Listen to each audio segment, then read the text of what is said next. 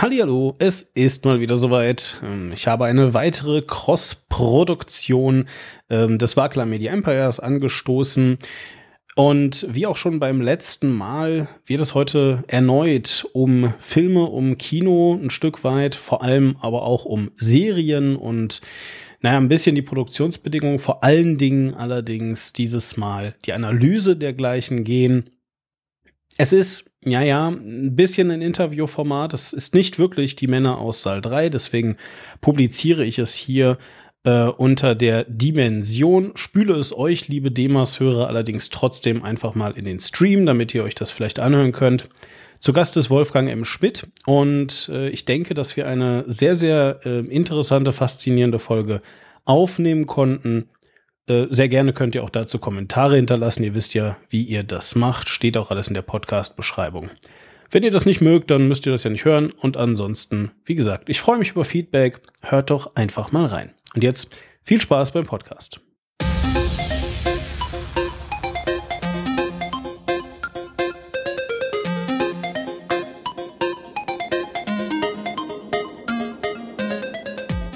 Hallo und herzlich willkommen zur 26. Dimension der Eloquenten Podcast Produktion, die antritt, euren Blickwinkel auf die Nischen der Welt zu verändern. Wer die Podcast-Formate des Warklar Media Empires einigermaßen aufmerksam verfolgt, weiß, dass ich schon seit einer ganzen Weile einen Filmkritik-Podcast mit Batz unterhalte. Die Männer aus Saal 3 heißt dieses Format, das könnt ihr euch hier auch einfach anhören. Und wir sprechen da vor allem über aktuelle Filme, so ein bisschen Popkultur und na, beurteilen sie halt eben auch nach so diesen typischen Sachen. Also wie lohnenswert ist ein Film, wie fein ist es, äh, sich den anzugucken, ähm, ja, und wie gut ist die Story, was ist seine Aussage, all diese Dinge.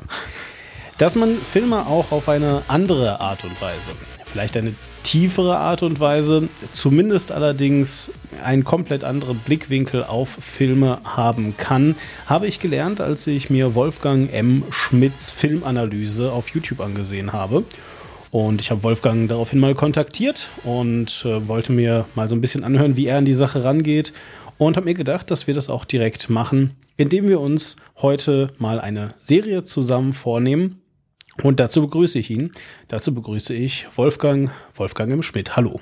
Hallo. Wolfgang wird mich heute äh, supporten ähm, mit äh, seinem äh, analytischen Geist, seinem Sachverstand und jeder Menge äh, äh, schlauen Dingen, die er sonst so sagt. Wer der Wolfgang ist, warum er irgendwie jetzt hier ist und so weiter, solltet ihr nicht kennen, was ich mir kaum vorstellen kann. Ähm, das wird euch sicherlich gleich alles sagen.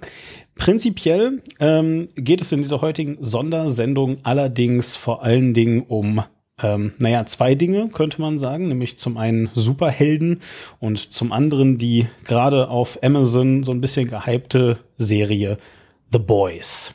Und äh, darüber wollen wir heute reden. Ähm, ja, und äh, deswegen, wie gesagt, habe ich mir einfach den Wolfgang als Sparringpartner zugelegt. So, ähm, dann äh, fangen wir doch am besten mal vorne an. Bevor wir jetzt hier nämlich ins Thema einsteigen, wäre es vielleicht mal ganz sinnvoll, Wolfgang, wenn du mal ein bisschen was über dich erzählst. Wer bist du? Was befähigt dich dazu, ähm, irgendwie über Filme zu reden und was machst du sonst so? Mein Name ist Wolfgang M. Schmidt. Ich bin vor allem bekannt durch den YouTube-Kanal Die Filmanalyse. Dort analysiere ich jede Woche einen Film, meistens einen aktuellen Blockbuster, ideologiekritisch, betrachte also die Filme aus einer anderen Perspektive, frage, was die eigentlichen Botschaften sind, äh, greife dazu politischen, philosophischen Theorien, zu postmodernen Theorien, um einen anderen Blick auf diese Filme zu werfen. Zudem bin ich aber auch Filmkritiker, bin auch ein bisschen von der schreibenden Zunft, schreibe für die äh, Neue Züricher Zeitung, Neues Deutschland, den Freitag und die Rheinzeitung und bin aber auch äh, regelmäßig zu Gast in anderen Formaten, zum Beispiel in Formaten von Thilo Jung bei den Rocket Beans und habe jetzt ganz neu auch einen Wirtschaftspodcast Wohlstand für alle mit Ole Nymon. Und ja, ich habe Literaturwissenschaften studiert, auch eine Zeit lang an der Uni gelehrt und inzwischen aber doch äh, ist mein Zuhause vor allem äh, das Internet, äh, ein bisschen die Zeitung und dann natürlich auch entsprechende Säle, in denen ich Vorträge halte. Und was mich jetzt dazu befähigt, dass ich heute mit dir über eine Serie spreche, ist eine interessante Frage, denn Journalismus oder überhaupt das intellektuelle Dasein lebt ja sehr stark einfach von der Behauptung. Äh, Bason Brock sagt Autorität durch Autorschaft. Äh, man behauptet, dass man es äh, kann, dass man etwas, seine Meinung zu etwas kundtun kann und dann muss man sich der öffentlichen Kritik aussetzen. Also nicht jeder muss mit dem einverstanden sein, was man sagt. Und da beginnt eigentlich dann der interessante Diskurs. Aber es gibt nicht irgendeine Ausbildung, die man äh, durchläuft. Natürlich hat man ein Studium oder so, aber es gibt ja keine Ausbildung, dass man sagen kann, so, dieser Mann ist nun Arzt oder so. Das gibt es beim Filmkritiker ja. nicht. Und so kann jeder Filmkritiker sein, aber nicht jeder kann ein guter Filmkritiker vielleicht sein, beziehungsweise es gehört dann doch einiges dazu. Um das zu machen, das liegt daran, ob man viel gesehen hat, äh, wie man äh, Filme schaut, ob man sie stark identifikatorisch äh, betrachtet oder ob andere Fragen eine Rolle spielen. Aber es zeigt sich gerade ja, dass so viel aufbricht und dass es halt im Internet doch auch eine große Pluralisierung und Demokratisierung des Diskurses gibt, dass sich so viele filmkritisch in der einen oder anderen Weise äußern. Und ich erlebe das als eine große Bereicherung und sage das gleich hinzu. Ich bin ganz froh, dass diese Deutungshoheit des Feuilletons äh, sich immer mehr auflöst, denn davon bin ich zunehmend gelangweilt, auch wenn ich hin und wieder noch dort, äh, dort stattfinde. Äh, das finde ich eigentlich mal ganz faszinierend, dass du gerade quasi gesagt hast, dass ähm, du Filmkritiker bist und dass man das wird, indem man eine Meinung vertritt und sich dafür dann kritisieren lässt. Also mit anderen so so so äh, wer kritisiert die Kritiker sozusagen. Das finde ich äh, eigentlich ganz äh, lustig, weil ähm, man also Mann und damit meine ich voll mich.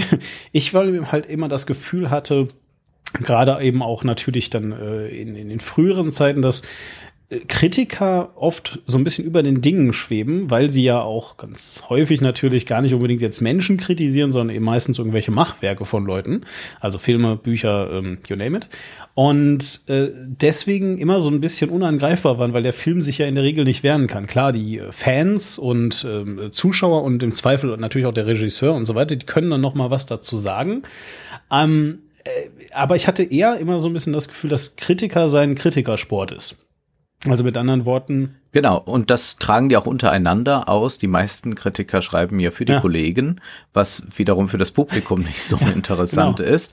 Und wir erleben natürlich heute durch die Kommentarfunktion und all das eine permanente Resonanz auf das, was man sagt. Aber ich meine auch gar nicht damit, dass sich der Kritiker permanent in die Debatte nochmal hineinbegeben muss, sondern wenn ich beispielsweise ein 15-minütiges Video mache zu einem Film, dann habe ich einen Debattenbeitrag geleistet und dann arbeiten andere da wieder und sagen, ich sehe das anders. Das kann auch ein rein innerlicher Prozess sein, der muss sich gar nicht dann manifestieren in Kommentaren oder in einem Gegenartikel oder irgendetwas. Aber so funktioniert eigentlich Diskurs, wie auch ein Dialog zwischen Büchern stattfindet, ohne dass die Autoren miteinander kommunizieren müssen. Und das ist natürlich heute sehr viel stärker geworden und es gibt auch eine gewisse Unmittelbarkeit oder man wird direkt angesprochen auf der Straße oder so und wird gesagt, ja, ich sehe das aber mit dem neuen Tarantino ein bisschen anders. Das kommt natürlich auch vor, aber es ist natürlich nicht mehr so abgeschottet wie in der Feuilleton-Welt. Und man muss sagen, als Kritiker muss man auch ein bisschen über den Dingen schweben, denn man muss von sich selbst abstrahieren können. Man kann nicht von der Tagesform abhängig machen, ob ein Film gut oder schlecht ist, sondern muss halt das Werk bewerten und man muss sich auch unabhängig machen von diesen ganzen äh, Einflussnahmen, die es gibt. Kannst du da Beispiele bringen? Deswegen was für, ist es was für Einflussnahmen? Also du kommen dann Leute vorbei und wollen dich bestechen oder? Nein, äh, so wichtig bin ich nicht, beziehungsweise ich habe glaube ich, sehr deutlich mit meinen Kritiken zum Ausdruck gebracht, dass ich wenig bestechlich bin und wenn mir etwas missfällt, das auch in aller Deutlichkeit artikuliere, so dass überhaupt keine Filmverleiher auf die Idee kommen, mit mir bunte Kooperationen einzugehen. Die wären ja wahnsinnig. Äh, stattdessen gibt es vielleicht einen gewissen Druck, wie man Filme zu finden hat. Oder mhm. hält man den Druck aus, dass man viermal äh, hintereinander äh, einen Film schlecht bespricht, ob obwohl man doch auch mal was Positives schreiben sollte. So hört man es dann schon mal aus Redaktion. Machen Sie doch mal was Positives. und das ist, glaube ich, eher eine Einflussnahme, dass äh, Kritik generell etwas ist, dass man sagt, na, es ist vielleicht ein Spielverderber, Spaßbremse oder so. Und gegen diesen Einfluss muss man sich wehren und da muss man äh, dann sich treu bleiben und zu dem stehen, was man denkt und sagt. Und das sind eher die Versuchungen, die es gibt. Bestechungsversuche gibt es äh, äh, nicht. Ich würde es da halten wie Marcel Reich-Ranitzky. Er wurde viel bestochen, er hat immer alles angenommen, er hat sich nur nicht dadurch beeinflussen lassen. das ist natürlich auch geil. Als ich ja. äh, vor, vor ein paar Jahren mit, mit Batz das erste Interview mal geführt habe und mir versucht habe, also oder er versucht hat, mir so ein bisschen zu erzählen, was eigentlich ein Filmkritiker ist. Da habe ich dann, bin ich auch mit so ein paar ähm, ja, typischen Klischees halt natürlich um die Ecke gekommen, wie ja, aber Kritiker, ihr habt doch die ganze Zeit schlechte Laune und äh, könnt ihr denn überhaupt Filme äh, oder was auch immer, also ne, was auch immer gerade kritisiert, könnt, ihr das überhaupt dann noch genießen und all so diese Sachen, ja, die man ja häufig so hört. Ähm, äh, mittlerweile, und das kommt sicherlich auch daher, dass ich jetzt selber eine ganze Weile über Filme rede, wie gesagt, ohne dass ich da irgendeine besondere Ausbildung auch genossen hätte oder so. Das Einzige, was mich dazu befähigt, ist, dass ich verhältnismäßig gut reden kann. Und mittlerweile frage ich mich tatsächlich, kann man überhaupt Filme noch genießen, ohne sie zu kritisieren oder anders auch ähm, äh, die Kritik an sich, ich meine, natürlich ist die doch eigentlich erstmal immer negativ. Also damit meine ich jetzt gar nicht böse, also das ist alles schlecht oder scheiße, aber wirklich im Sinne von, naja, äh, zur Kritik gehört doch das und das ist so und so und es könnte aber so und so besser sein. Oder sehe ich das falsch? Nein, es gibt ja auch ganz positive Kritiken. Also ich habe auch hin und wieder hymnische Kritiken, wo ich etwas durch und durch lobe und mit einem Film zum Beispiel komplett einverstanden bin und sage, ja, das ist ein Meisterwerk, so muss man es machen. Kritik ist eher die Kunst, Unterscheidung, unterscheiden zu können. Ähm, und dass man dann auch begründen kann, warum etwas so sehr gelungen ist, dass man nicht dann in diese übliche Haltung fällt, dass man sagt, ja, und der Film war einfach toll. Ja, es war nicht einfach toll. Der Film war toll, aber dieses einfach stimmt ja nicht. Und dieses Einfache muss man dann komplex machen, muss man erklären, warum ist das so. Einfach nur zu sagen, dass man überwältigt war, das kann man natürlich jederzeit. Und so funktioniert ein bisschen das, was wir auch äh, heute in Servicekritiken oder so erleben oder womit auch Leute äh, angetriggert werden, äh, warum sie klassische Konzerte besuchen sollen. Kommen Sie, äh, seien Sie berauscht von dieser himmlischen Musik von Beethoven. Und dann kommen die Leute, sitzen da und sind aber gerade gar nicht berauscht, weil das nur behauptet wurde. Man sollte viel mehr erklären, was so großartig in der Musik von Beethoven ist. Nur dann kann man vielleicht wirklich berauscht sein. Das ist gar nicht, äh, es ist ja nicht, dass äh, ein, ein Film ist äh, wie eine Droge, die ich einwerfe und dann kann ich nichts mehr tun, weil der Körper schon darauf reagiert. Also gerade viel Wissen hilft, dass man Filme viel intensiver genießen kann. Wer überhaupt nicht keine Ahnung von den Referenzen hat, die zum Beispiel Tarantino in seinen Filmen aufruft. Man kann nicht alle kennen, aber doch ein paar.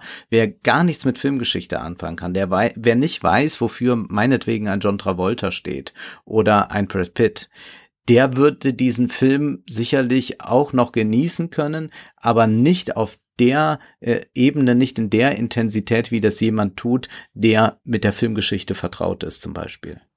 Das ist ja auch etwas, was mir bei dir ähm, auffällt. Also ich, ich will jetzt wirklich weder sagen, dass ich dein Gesamtwerk äh, geschaut hätte, noch, ähm, äh, und auch da muss man ja sagen, wäre vielleicht auch gar nicht so leicht möglich, aber ähm, äh, noch, dass ich dich jetzt besonders tief kenne. Aber es ist halt äh, schon recht auffällig, finde ich, dass du ja dann ähm, auch wirklich aus eben so disziplinübergreifend äh, argumentierst und, und kommentierst und äh, man da dann doch schon sieht, dass du dich halt eben auch, ähm, naja, eben referenziell mit den äh, Filmen beschäftigst und, und worauf sie Bezug nehmen. Oder, äh, sage ich mal, äh, mit Dingen argumentierst, die vielleicht jetzt nicht konkret auf keine Ahnung, neulich hier äh, Hobbs and Shaw oder was das da war, äh, was du kommentiert hattest, äh, gesehen.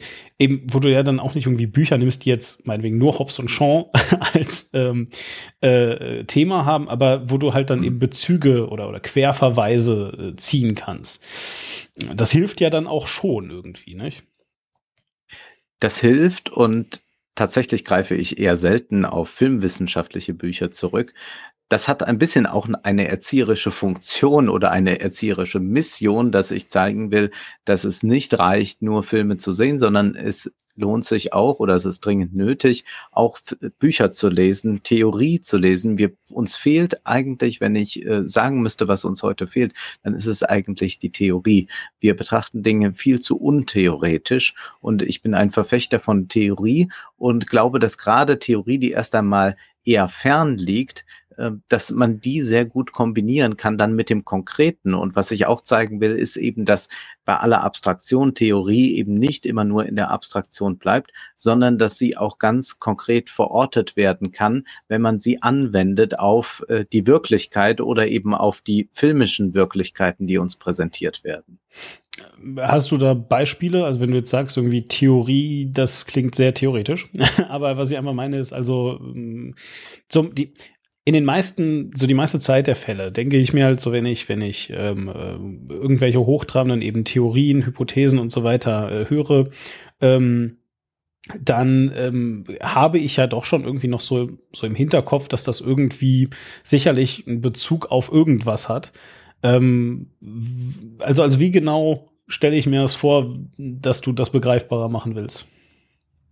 Ich will zwei Beispiele nennen. Einmal Toy Story. Mich hat an Toy Story vor allem interessiert, wie wird hier mit Waren umgegangen. Nämlich, das sind ja diese Spielzeuge. Das sind Waren, die Konzernen gehören oder man hat eben Waren für den Film konstruiert, die man hinterher kaufen wollte.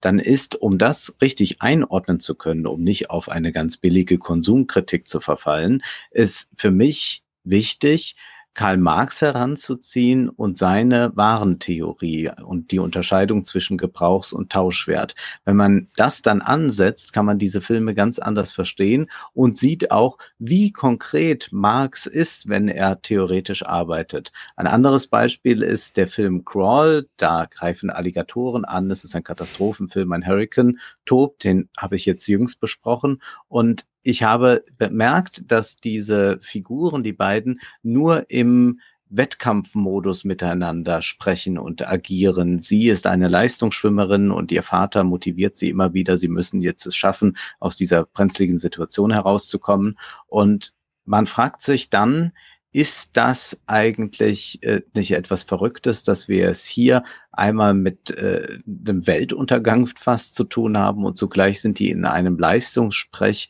wie wir das eben genau in der Wirtschaft finden. Und dann ist es eben eine Mischung aus äh, Glück und Anstrengung, dass sie dann gerettet werden. Und ich denke dabei dann an das, was zum Beispiel der neoliberale Denker Hayek geschrieben hat. Und man kann dann zeigen, wie der Neoliberalismus als Ideologie so dominant ist, dass er selbst in einem Katastrophenfilm, der vollkommen unpolitisch daherkommt, der gar keine Wirtschaft oder so anspricht, wie der sich darin manifestiert. Und wenn äh, Leute sagen, der verdient so und so viel, ja, wer verdient denn schon so hm. viel, wie er verdient hat oder umgekehrt, ja. ja, ja das sind ja. Äh, eben Fragen, äh, die sich stellen und da sieht man eben, wie äh, Ideologie auch im Alltag permanent präsent ist. Und da ist es, glaube ich, sehr hilfreich, dann auf Theorien zurückzugreifen, um sich das wieder verständlich zu machen, um auch den größeren Kontext zu begreifen. Und das ist ein Anliegen und ich finde, dass Filme in ganz konzentrierter Form Gesellschaft zeigen. Die müssen so viel aufgreifen, weil sie Massenprodukte sind, dass in ihnen eben sehr viel steckt. Und es ist äh, auch eine Möglichkeit, sich tagelang in Cafés zu setzen, Menschen zu beobachten, Gesprächen zu lauschen. Aber der Film bietet eine ganz günstige Gelegenheit. Man hat zwei Stunden komprimiert und dann erfährt man einiges darüber, was heute so gedacht und gesagt wird. Darauf gekommen sind wir, weil ich am Anfang gefragt habe, was dich eigentlich befähigt oder so ähnlich, zumindest habe ich es formuliert, hier mit mir zu sprechen. Und jetzt sind wir einen kleinen Schlenker gegangen, den ich total cool finde. Und das war natürlich auch ein bisschen, jetzt wo ich so nachdenke, glaube ich, eine unbewusste Fangfrage, weil ich natürlich auch irgendwie auf ein Thema hin wollte, nämlich ähm, tatsächlich ist es ja durchaus so, dass auch ich, also ich meine, es gibt ja einen Grund, weswegen ich dich angequatscht habe und äh, weswegen ich mit dir sprechen wollte. Und bei mir ganz konkret war das ein ich glaube, Text, den ich von dir gelesen hatte. Ich meine, es war auch im Neuen Deutschland. Es kann auch irgendwo anders gewesen sein. Ähm, ähm, jedenfalls äh, ging es in diesem Text nämlich um Superheldenfilme. Ähm, und da hast du so ein bisschen was dazu geschrieben. Was du dazu geschrieben hast, da können wir gleich mal zu kommen. Allerdings habe ich erstmal eine prinzipielle Frage. Und zwar ist das eine Frage, ähm, vielleicht kannst du mir da weiterhelfen. Ähm, in den letzten Jahren, und das kommt mit äh, an Sicherheit grenzender Wahrscheinlichkeit durch den grandiosen Erfolg von Avengers, diesem ersten Film, der wirklich ein krasser Kassenschlager war, und dann den darauf, äh, oder eben natürlich auch noch Iron Man davor, jedenfalls, und dann äh, daraufhin eben diesem, dieser Entwicklung des MCU und diesen ganzen, diesen ganzen thematischen Filmen eben rund um die Marvel, äh, um das Marvel-Universum eben. Ähm, äh, da kommt es immer öfter vor, oder kam es jetzt vor allem auch immer öfter vor, dass man gesagt hat, dass es das Genre Superheldenfilme seien. Gibt es wirklich ein Genre Superheldenfilme? Ich frage, weil mir nämlich ähm, irgendwann aufgefallen ist. Also ich habe das lange auch so dann gesagt. Und irgendwann ist mir aber aufgefallen, dass das gar nicht der Fall ist, sondern dass, keine Ahnung, wenn ich mir einen Ant-Man 2 angucke, dann ist das halt eigentlich so eine Familienkomödie, wo es halt auch Superhelden gibt, weil das verkauft sich gut. Oder wenn ich mir einen Thor Ragnarök angucke, dann ist das halt ähm, eigentlich eine Komödie, wo es aber halt eben dann Superhelden gibt, weil sich das gut verkauft. Ja, also ist das ein Genre oder nicht? Superheldenfilm. könnte noch weiter sagen, Deadpool ist ein, äh, eine Satire. Ja. Wir haben auch Western, wir haben verschiedene Genres darin. Mit den Genrebezeichnungen ist das immer etwas schwierig. Man kreiert ja für alles ein Genre. Man hat auch, äh, wenn man drei Filme hat, äh, in denen Herren Stöckelschuhe tragen, hat man sofort da auch ein Genre für oder so. Ich glaube, dass ist, äh, geht eigentlich fehl. Ich würde es einfach als Superheldenfilme bezeichnen, weil Superheldenfilme vorkommen, aber das nicht als Genre auffassen und mir dann eher die Frage stellen, welches Genre finden wir davor? Oder haben wir es mit einem Genre-Hybrid zu tun, wie das mhm. sehr oft auch bei den Superheldenfilmen ist, gerade wenn die dann alle zusammenkommen, dann haben wir verschiedene Elemente. Wir haben natürlich immer auch ein Science-Fiction-Element in der Sache drin, äh, Fantasy, all das. Und ich glaube, dann ist es für die Analyse eigentlich besser, um dann herauszufiltern, vielleicht auch, wie ein Film funktioniert, warum er sich zum Beispiel gerade zu diesem Genre wendet und etwas anderes dann eher äh, beiseite lässt. Wenn man sich für eine Komödie entscheidet, dann will man damit ja etwas anderes tun, als wenn man zum Beispiel einen Science-Fiction-Thriller dreht äh, mit Superhelden. Und ich halte das auch äh, für Quatsch, von dem Superhelden-Genre zu sprechen. Sollte ich das schon einmal getan haben in irgendeinem Video, dann verzeihe ich, äh, äh, bitte ich um Entschuldigung äh, an dieser Stelle. Du, wie gesagt, also sowas, sowas passiert ja auch durchaus mal. Ich, ähm, mich hat das halt nur einfach gewundert. Ich bin mir sicher, ich habe es am Anfang einfach so übernommen und das ist mir tatsächlich wirklich einfach durch Ant-Man 2 aufgefallen, weil dieser Film nichts von der generellen Thematik hat, die es in dem Rest des MCUs gibt und es halt so eine reine Familienkomödie ist, die, wenn der Typ halt nicht einen Anzug tragen würde und damit sich dann irgendwie kleiner oder größer machen kann, das könnte, das könnte einfach so, wie gesagt, eine ganz stinknormale Familienkomödie sein. Ähm, ich ich äh, finde auch, dass er irgendwie rein visuell so ein bisschen wie Adam Sandler aussieht, aber naja, gut. Jedenfalls, ähm, worauf ich ähm, äh, dann eben, wie gesagt, gekommen bin, war dieser Text. Und es ging also da um diese Superheldenfilme. Ähm, und ähm, er hat mich deswegen halt eben überrascht, weil es war schon so diese Zeit, glaube ich zumindest, äh, wobei die auch schon gefühlt jetzt drei oder vier Jahre andauert, so diese Zeit, wo Leute also auch festgestellt haben, dass eben der Superheldenfilm sehr, sagen wir mal, inflationär in den Kinos ist. Also Leute eben auch schon so von sich aus gesagt haben, boah, es wäre mal was Neues, ganz cool und so. Äh, ich weiß auch nicht, immer nur Superheldenfilme mag ich jetzt auch nicht oder sowas. Hm. Trotz alledem beschränkte sich einfach die Kritik auf, ich brauche ein breiteres Warenangebot. Ich will neue Sachen sehen irgendwie. Ähm, aber das war's. So. Und deine Kritik war aber halt eine komplett andere. Und die fand ich super faszinierend. Äh, du kannst sie sicherlich gleich ein bisschen besser ähm, oder noch mal genauer erklären, was sie eigentlich war. Aber ich versuche es mal in meinen eigenen Worten. Sie war im Wesentlichen es ist doch kein Wunder, dass ähm, Superheldenfilm so gut funktioniert, Ähm, und, und es trifft auch eine, eine Aussage, sage ich mal, über die Gesellschaft, in der wir leben. Ähm, wenn wir auf der einen Seite irgendwie sehen, dass also, ähm, äh, ich sag mal, äh, rechte Parteien oder autoritäre Parteien ähm, sehr an Fahrtwind aufnehmen, Leute sich offensichtlich irgendwie nach einem starken Mann umsehen und Superheldenfilme dann genau das bedienen, indem sie sagen, na, es gibt ja diesen starken Mann, der kann fliegen, der kann Laser schießen, der ist unverwundbar und so weiter. Und wenn der was macht und selbst wenn dabei Gebäude kaputt gehen, dann ist das das Gute. Ja, weil der hilft uns, weil der ist ja der Held. Und ich würde noch weitergehen. Wir sprechen jetzt vom starken Mann. Als ich den Text schrieb, gab es auch schon ganz äh, stark diesen Diskurs über mehr Diversity im Superheldenfilm, obwohl man ja sagen muss, dass die Comics immer schon äh, sehr divers waren. Äh, das ist dann einfach ein bisschen zurückgeschraubt worden, vor allem im Marvel- und DC-Universum. Aber was festzustellen war, dass man eben einfach dieses, wie du es auch schon gesagt hast, das Warenangebot größer haben wollte. Man wollte eine Diversifizierung haben, damit man dann in dem Supermarkt sich äh, das passende Produkt für sich aussuchen kann, indem man sich widerspiegeln kann. Und in diesem Moment stellte ich mir eine ganz einfache Frage, brauchen wir überhaupt Superhelden? Und daraufhin kam ich dann auf den Gedanken, das eben mit unserer Wirklichkeit zu verquicken. Also damit zu verquicken, dass das Politische immer mehr abwesend ist in diesen Filmen, ja Politiker fast gar nichts mehr zu sagen haben, sie kommen ja kaum noch vor.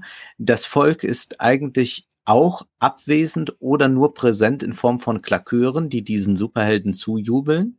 Und zugleich erleben wir dann eben im Politischen, dass man auch sagt, naja, Demokratie, das ist alles eigentlich viel zu langsam. Es gibt eine merkwürdige Verehrung von autoritärer Politik und autoritären Figuren, auch aus anderen Ländern, auch eine ganz merkwürdige Art äh, der, der Verehrung für, für alle möglichen ähm, äh, Führer in dieser Welt, die man dann äh, irgendwie äh, toll findet, weil sie eben so schnell etwas durchsetzen können.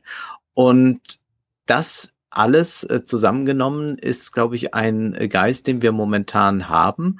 Und da ist es nicht verwunderlich, dass man sich genau nach so etwas sehnt.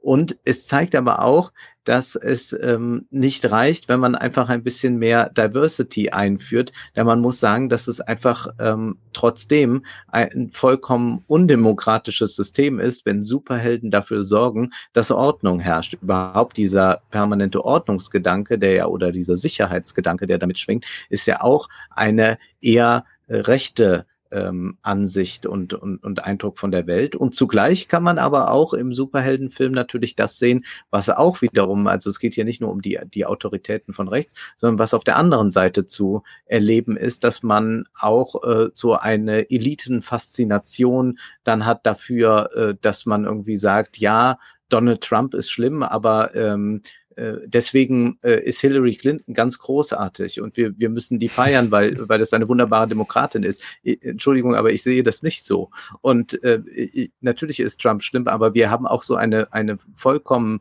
blinde Verehrung für diese äh, angeblich liberale Elite. Und die, äh, äh, und das ist sehr interessant, diesen Spagat von Marvel und DC, von, von Marvel vielleicht noch ein bisschen stärker, dass sie etwas Interessantes schaffen. Auf der einen Seite adressieren sie die, die ähm, Donald Trump immer als die Liberals bezeichnet, also diese die liberale Hollywood-Elite und ihre Fans, die also sich freuen, dass jetzt in den äh, Marvel-Filmen mehr Diversity vorkommt. Dieses Publikum bedienen sie. Da gibt es ja unendlich viele äh, äh, Artikel darüber, wie toll das ist, dass jetzt mit irgendwelchen Gendernormen aufgebrochen wird, wo ich immer sage, na ja, äh, ist bei Richard Wagner alles schon viel deutlicher geschehen äh, vor 150 Jahren. Aber ähm, lassen wir das mal beiseite. Also das, da, äh, also das gibt einmal da diese große Diversity-Verehrung und man sagt endlich Hurra, so wollen wir doch unsere äh, Superheldenfilme haben, äh, dass wirklich alle da irgendwie abgedeckt werden, damit das Multikulti ist.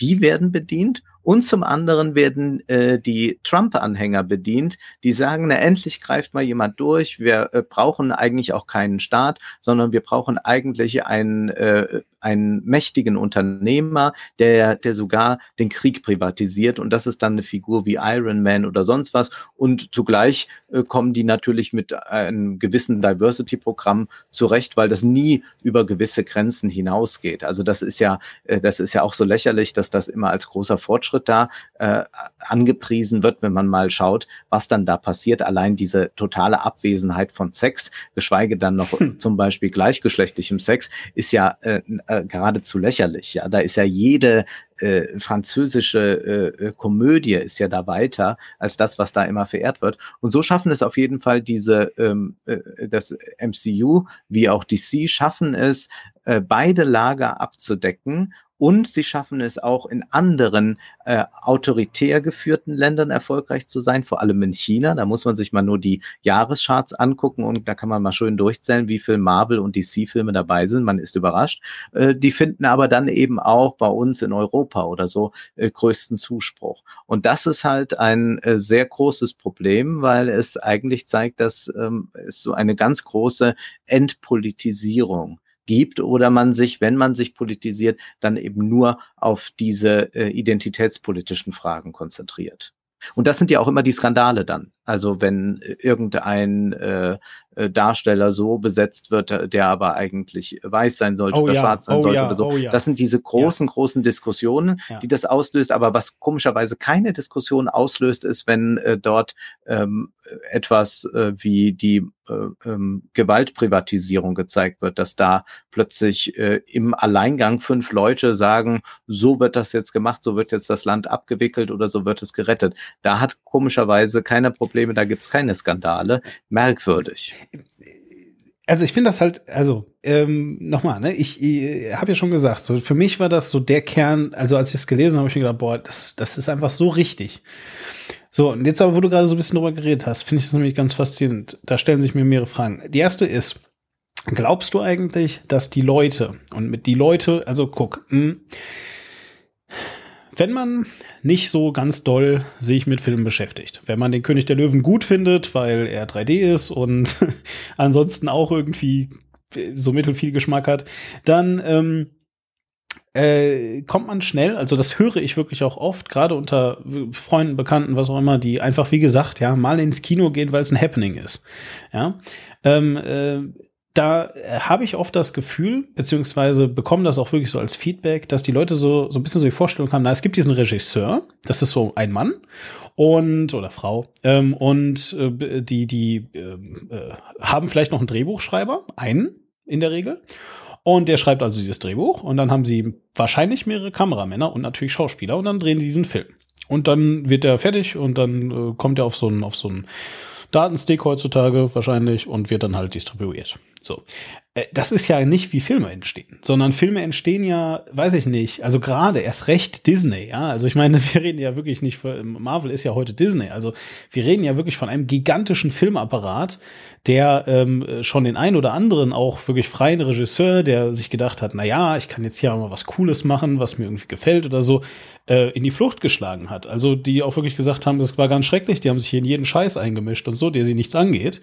Ähm, das, das, das gibt ja schon so ein Gefühl, dass es ja nicht die Entscheidung einer Person ist, was da gezeigt wird, sondern ganz viele.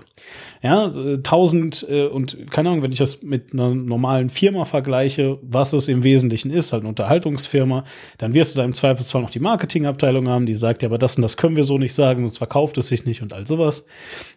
Und dann äh, kriegst du eine ungefähre Vorstellung davon, äh, äh, was da so wie ist. Und da frage ich mich halt eben wirklich, wenn die sowas bringen, ja, wie die Privatisierung des Krieges, und das ist ja jetzt ein Zitat aus, ich glaube, Iron Man 2, ähm, Szenerie, äh, äh, Szene vorm Kongress, so ein bisschen wie Mark Zuckerberg, ja, ähm, wobei das davor passiert ist, also Mark Zuckerberg ist erst Jahre später passiert, aber im Wesentlichen das. So, äh, Iron Man, also ähm, Tony Stark, äh, Robert Downey Jr. sitzt vorm Kongress und der Kongress sagt so, hier, wir wollen die Pläne von Iron Man, weil das eine krass mächtige Waffe und wir wollen gerne unser gesamtes Militär so ausstatten. Und der sagt, nö, mach ich nicht. Und dann gibt's ein Hin und Her und dann sagen die, aber sie sind ja dazu, dazu verpflichtet, sie sind amerikanischer Bürger und so weiter. Und Tony Stark sagt halt am Ende, wissen Sie was, ähm, scheiße, also ein Scheiß muss ich. Ja, ich werde hier, ich werde gar nichts für Sie tun und ähm, äh, sinngemäß, sie sind nur eifersüchtig, weil es mir gelungen ist, Sicherheit und, und, und Krieg, beziehungsweise im Frieden, sagt er, glaube ich, ich glaube, er sagt, es ist mir gelungen, Frieden zu privatisieren. So, und lässt sich halt dafür feiern und dann gibt's auch Jubel in der Szene und so weiter. Als ich die Szene gesehen habe, habe ich mir gedacht, boah, geil, das ist so eine coole Szene, weil sie so krass ironisch ist. Und jetzt sagst du mir halt quasi, naja, aber eigentlich ist die ja gar nicht so ironisch. Und jetzt, wenn ich so mich an die Szene zurück erinnere, stimmt das, weil sie wird halt sehr positiv, also er wird dann gefeiert, alle fanden den Spruch lustig und dann geht er halt raus und hat gewonnen. Hat keine Konsequenzen. Glaubst du wirklich, dass den Leuten das so aufgefallen ist und dass die es wirklich genauso wollten, dass das so ist? Das ist eine schwierige Frage. Das ist die Frage nach der Intention. Als Literaturwissenschaftler müsste ich jetzt antworten, Intention interessiert nicht. Der Text ist immer klüger als der Autor. Was man aber sagen kann, ist, und vielleicht muss man es sogar noch radikaler formulieren, ist, dass äh, die Autoren es beim Film immer weniger gibt. Wir haben keine Autorenfilmer bei einem solchen Blockbuster. Das ist nicht wie ein Fassbinder-Film. Fassbinder schreibt ein Drehbuch, verfilmt es mit seinen Schauspielern, schneidet das dann, wie er es sich vorstellt, und dann gibt das ab und das ist dann sein Film da kann man noch sehr stark zumindest davon sprechen, dass ein Autor das in der Hand hat. Heute haben wir es, wie du das schon beschrieben hast, mit Autorenteams zu tun. Wir haben Regisseure, wir haben vor allem Produzenten, die natürlich ganz stark mitreden, die Vorstellung machen, man ist als Regisseur bei einer solchen Produktion ganz stark der Erfüllungsgehilfe. Das merkt man daran, dass man ganz schwer eine Handschrift bei solchen Regisseuren, die diese Marvel-Filme machen, herauslesen kann. Hin und wieder ja oder wiederkehrende Gags oder so etwas gibt es dann schon, aber eigentlich gibt es nicht eine Handschrift, wie man das jetzt so sagen kann. Ah, das ist ein Film von Godard, das ist einer von Eric Romer, das ist einer von Truffaut. Das kann man bei diesen Superheldenfilmen äh, nicht so ohne weiteres sagen. Dann ist die Frage, wer schreibt dann eigentlich dann genau diesen Dialog, den du da, äh, den du da beschrieben hast? Der ist ja wirklich der äh, spannendste überhaupt und wie gesagt, es ist fraglich, inwieweit das ironisch ist oder wie, inwieweit es ironisch ist, aber trotzdem auch dann so als das äh, akzeptiert wird, was es am Ende ist, nämlich äh, es sind die Fakten. Und wir erleben ja jetzt gerade auch in der Politik äh, unter Trump zum Beispiel immer mehr eine Dreistigkeit, dass man einfach sagt, ja, mhm. da, äh, natürlich privatisiere ich das oder so, dass man also das gar nicht mehr verschleiert. Oder denken wir an diesen merkwürdigen Seehofer-Auftritt, wo es wieder um eine Gesetzesverschärfung ging. Ich glaube, es ging um das äh, Abschiebegesetz und wo er sagte, ja, wir haben jetzt ein bisschen gelernt. Und er sagte vor Journalisten, wir machen die Gesetze jetzt einfach, äh, schreiben die komplizierter, äh, dann lösen die nicht wieder so einen Skandal aus. Und das sagt er einfach vor der Kamera. Also wir erleben jetzt ja gerade, dass es äh, nicht mehr diese Höflichkeit gibt, dass man irgendwie wenigstens nach außen den Anschein erweckt. Also ich bin da skeptisch. Aber zurück zu der Frage, wer schrieb den Dialog? Nun, natürlich schrieben den zwei, drei Autoren, vielleicht einer alleine, aber das ist nicht die Antwort. Man könnte sagen, das System, in dem wir leben, schrieb selbst diesen Dialog. Man müsste vielleicht ein bisschen stärker weggehen von diesen Akteuren, die es natürlich gibt. Es gibt auch sehr mächtige Akteure in der Filmbranche, auch Leute, die sagen, nee, ich will zum Beispiel äh, die äh, so etwas nicht sehen und deswegen kommt das nicht vor. Das gibt es natürlich, aber man muss auch immer sagen, ähm, das Kapital selbst, wenn man so möchte, müssen wir auch als Akteur und als Regisseur, als Drehbuchautor begreifen. Und wichtig ist ja, dass diese Filme auch den Status quo bestätigen und selbst wenn sie ihn kritisieren, ihn am Ende doch eher wieder bestätigen. Da kommen wir ja vielleicht heute auch noch bei The Boys drauf, wie weit diese äh, Serie wirklich äh, Kritik übt und wo vielleicht auch diese Kritik dann endet. Und so kann man durchaus sagen, vielleicht ein bisschen weg von den Akteuren hin dazu, dass man sagt, das System schreibt mitunter solche Dialoge beziehungsweise äh, das, die Kapitalinteressen manifestieren sich in solchen Dialogen. Das ist auf jeden Fall, das ist auf jeden Fall ein sehr interessanter Gedanke, glaube ich. Ähm, zumal das jetzt vielleicht auch wirklich echt der Punkt ist, wo wir langsam mal dann zu The Boys rübergehen können. Und ich mal anfange erstmal, wir haben das am Anfang geklärt, irgendwie, ähm, du hattest dir die Serie halt mal angeschaut und äh, mhm. das so ein bisschen ähm, äh, auf dich wirken lassen und äh, hast aber die Comics nicht gelesen. Und vielleicht auch jetzt erstmal für alle Leute, die die Serie auch gesehen haben, gesagt, ähm, äh, das war mal ein Comic. also auch The Voice war mal ein Comic, ähm, ganz ähnlich wie ganz die äh, meisten Sachen aus dem MCU. Ja, das sind ja auch äh, die großen Story Arcs wurden ja irgendwie nachgespielt hier Infinity War und was nicht alles. Eigentlich auch total lustig, was das so für, für diese Cosplay-Szene bedeutet. Aber naja, gut, andere Geschichte. Jedenfalls. Ähm, äh, ja, genau. Und äh, jedenfalls genau so sind, äh, ist The Boys also eben eigentlich ein Comic. Und der Autor des Comics äh, heißt Garth Ennis. Ähm, schreibt man genauso, wie man spricht, mit Doppel-N. Und Garth Ennis ist ein Typ, den ich erst durch die Boys bzw. Preacher kennengelernt habe. Preacher auch eine Serie, die man sich auf Amazon derzeit angucken kann in der so und so vielen Staffel. Ähm, und das ist total lustig, weil immer wenn ich Leuten erklärt habe, wer Garth Ennis ist, dann habe ich eben gesagt, ja, The Boys und Preacher, das kennt ja jeder und so weiter. Ähm, und ähm, dann noch das etwas verschwiegene Kind von mir, Crossed, will ich jetzt gerade nicht drüber reden. Äh, ihr könnt das alles googeln, es ist ein bisschen eklig, vielleicht wollt ihr es nicht googeln. Jedenfalls, ähm, und äh, das habe ich also immer als Beispiele genommen, weil nämlich Garth Ennis eigentlich eine permanente Grenzüberschreitung ist. Sowohl in Preacher als auch in The Boys und in Cross schon mal sowieso. Mm, geht es grundsätzlich sehr, sehr brutal zu. Und äh, mit brutal meine ich nicht nur Blood and Gore, sondern eben auch brutal wird da mit Themen in, äh, äh, ja, vor Gericht, als werden da Themen vor Gericht gezogen oder, oder in die Öffentlichkeit gezogen, die halt unangenehm sind. Also das ist bei Preacher ganz viel, hat das, äh, der Name sagt es ja auch schon, mit äh, dem Bible Belt und Glaube und so zu tun. Es kommt auch daher, dass äh, Garth Ennis äh, Ire ist und dementsprechend natürlich zu äh, Religionskonflikten ein, äh, einen, einen, einen anderen Draht vielleicht hat. Und in The Boys geht es also ganz viel um dieses, um dieses, ähm, ja, wie soll ich sagen, ähm, exzessive Leben von Stars, könnte man eigentlich sagen. Auch wenn das Vehikel natürlich Superhelden sind. Ähm, ja, und was Trost uns sagen will, weiß ich gar nicht. Naja, jedenfalls.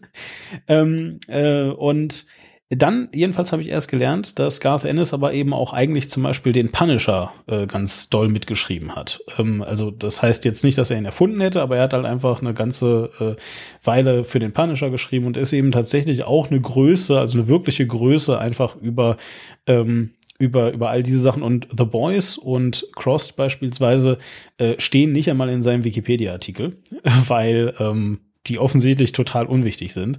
Preacher steht drin, weil es wirklich ein großes Werk ist, aber naja.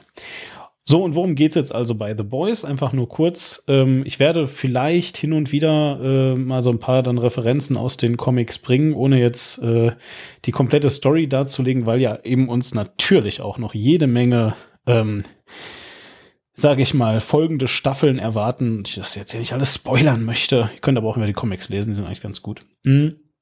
Jedenfalls, worum geht's bei The Boys? Ähm, wir leben in The Boys oder sehen in The Boys in ähm, eine Welt hinein, äh, die sozusagen von Marvel eigentlich ja schon vorgezeichnet ist. Also es gibt Superhelden und sie sind ganz viele und sie leben überall so auf der Welt und machen Superhelden-Stuff. Und genauso wie ähm, es uns im Kino eben gezeigt wird, sind Superhelden auch wirklich total super und sehr, sehr fame und total bekannt. Das heißt also, sie laufen im Fernsehen, natürlich drehen sie Filme. Es gibt Comics, lustigerweise über Superhelden, was total lustig ist, so in diesem Zusammenhang. Es gibt ähm, spät in den späteren Comics sogar einen Typen, der äh, diese ganzen Comics archiviert und dann gehen sie da manchmal hin, um äh, irgendwelche Comics zu lesen um herauszufinden, wie ein bestimmter Superheld so tickt und wie er sich gerne in der Öffentlichkeit darstellt und all solche Sachen.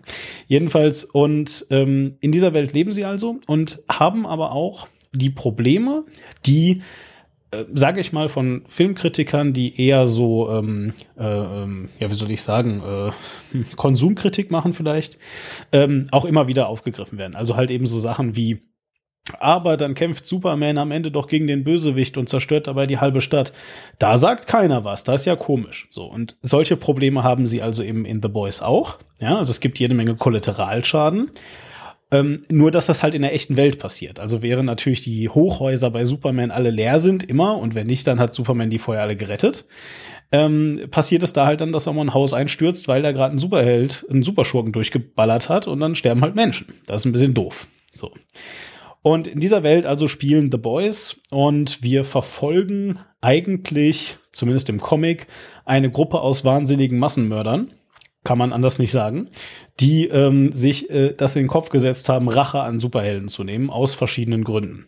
Einige, weil sie einfach wahnsinnig sind ähm, und andere, weil sie irgendwie einen Grund haben, den wir aber erst relativ spät, zumindest in den Comics, erfahren. Ist in der Serie jetzt anders.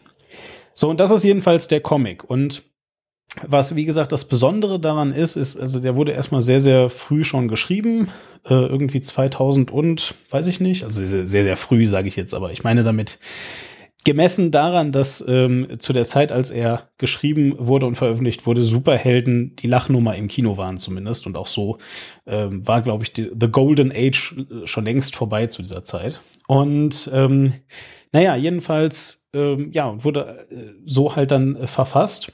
Hm. Und ähm, jetzt wurde er offensichtlich entdeckt, vielleicht weil man den Preacher verfilmt hat und das dann ganz gut funktioniert hat auf Amazon. Und hat sich gedacht, lass uns The Boys doch auch machen. Ja, und das Ergebnis schauen wir uns jetzt mal an, beziehungsweise äh, wir reden jetzt mal so ein bisschen über das Ergebnis. Und ähm, ganz klassisch ist es so, dass ich jetzt eigentlich irgendwie noch einen Einspieler hätte vom Trailer, aber ich glaube, den schenken wir uns, weil ich denke, es ist wesentlich wirksamer, wenn wir einfach mal so darüber quatschen. So, ähm, was ist deine Beziehung zu Superheldenfilmen, abgesehen von diesem einen Artikel beziehungsweise dem MCU, vorher gewesen? Hattest du jemals äh, popkulturelle Interesse an Superheldenfilmen? Fangen wir mal so. Nur durch die Filme, die mit dem MCU mhm. oder DC zusammenhängen, aber ich habe in meiner Jugend nie Comics gelesen, kannte natürlich Batman und äh, Spider-Man und Superman und habe da das ein oder andere Mal beiläufig konsumiert, aber es hat mich nie besonders gereizt. Für Superhelden begeistert habe ich mich äh, durch die Filme von Christopher Nolan, aber ich kann sagen, dass ich zu den Marvel- und DC-Produktionen generell in großer Distanz äh, stehe. Nicht nur, weil ich äh, sie ideologisch äh, bedenklich finde, sondern auch, weil sie mich sehr oft einfach nicht unterhalten, sie mich furchtbar langweilen, wenn ich zum Beispiel an den letzten Avengers denke. Das ist für mich eher eine Qual, das durchzustehen und ich mhm. kann die Faszination für diese äh, Filme, die in meinen Augen auch ästhetisch nicht gerade reizvoll sind, überhaupt nicht nachvollziehen. Ich kann durchaus auch mit leichter Kost etwas anfangen, zum Beispiel mit einer guten Hollywood-Komödie, aber dieses ähm, Superhelden-Terrain ist eines, das ich nicht allzu gerne betrete. Und als du äh, mir dann schriebst, ob wir nicht die Superhelden-Serie The Boys besprechen sollen, dachte ich, oh Gott, muss das denn auch noch sein? Wusste aber dann auch schon, naja, das könnte etwas anders werden. Und so ist es ja dann auch gekommen, dass das doch etwas ist, was ich erst einmal, äh, um das direkt mal das Positive ganz vorwegzunehmen, äh, sehr, sehr wohltuend doch äh, in, in vielen Dingen von DC und Marvel unterscheidet. Ähm, also ich weiß halt nicht. Weißt du, normalerweise äh, neige ich jetzt dazu, dann da irgendwie einzelne Szenen rauszugreifen und dann irgendwie zu versuchen, so einen Zusammenhang herzustellen. Und ich habe halt einfach das Gefühl, dass das bei The Boys so ganz, so überhaupt nicht funktioniert. Ähm, äh, was ich auf jeden Fall mal bringen könnte, wäre den Fun Fact. Also ähm, in der Serie so ein bisschen, in den Comics sehr, sehr stark ist, ähm, gibt es eben den Charakter des Hugh oder Huey, der ähm, äh, halt eben, na, wie gesagt, so der so ein bisschen Protagonist ist. Ähm, äh, allerdings ähm, in der Serie dankenswerterweise wesentlich aktiver ist als in den Comics. Also Huey ist ein ganz normaler Dude, ähm, der ein weiß ich nicht, relativ normales Leben führt. Ähm, in den Comics wird er so ein bisschen als Versager dargestellt, in der Serie, glaube ich, ähm, an, am Anfang auch. Aber zumindest nicht so sehr Versager. Also, ne, er hat so diese typischen, ähm, sage ich mal, äh, äh, kommerziellen Ziele erreicht. Also er hat eine Wohnung, eine Frau, äh, Freundin beziehungsweise und einen Job. Also alles, was wichtig ist. und ähm, äh, genau, ja, und, und, und äh, das Interessante ist halt, äh, in dem Comic passiert dann eben sowas ähnliches wie äh, in der Serie, nämlich äh, im Comic ist es dann so, dass sie beide, er und seine Liebste, auf den Jahrmarkt gehen. Äh, dort dann äh, so, so, so ganz Ringelreihe mäßig sich an den Händen fassen und sich im Kreis drehen, was so ein bisschen kitschig ist. Und dann hat er nur noch ihre Arme in der Hand, weil nämlich ähm, ein Superschurke durch sie durchgeflogen ist, der von dem Charakter A-Train einmal quer durchs Bild gefegt wurde. Und in der Serie ist es jetzt halt eben so, dass, ähm, und das ist auch der erste große Schock in dem Comic natürlich, ähm, weil du blätterst um und auf einmal ne, ist da Blut. Und Jedenfalls, und äh, in der Serie ist es ja ganz ähnlich gemacht, dass also A-Train durch seine Freundin durchläuft und dann plötzlich ganz viel Blut ist. Und das ist der Aufhänger, eigentlich der Aufhänger für so ziemlich alles, weil bis zu diesem Punkt ist alles total superheldentypisch. Ne? Ähm, das Einzige, was da kritisch dran irgendwie äh, zu betrachten ist, ist halt eben, dass uns unsere Welt gespiegelt wird im Wesentlichen. Ähm, ist das auch etwas, was, also wie gesagt, dadurch, dass ich damit gerechnet habe und einfach nur neugierig war, wie sie es umgesetzt haben, fand ich die Szene einfach cool. Aber ist das etwas, was in irgendeiner Form ähm, eine Wirkung auf jemanden hat, der das zum ersten Mal sieht? Also jetzt in dem Fall auf dich.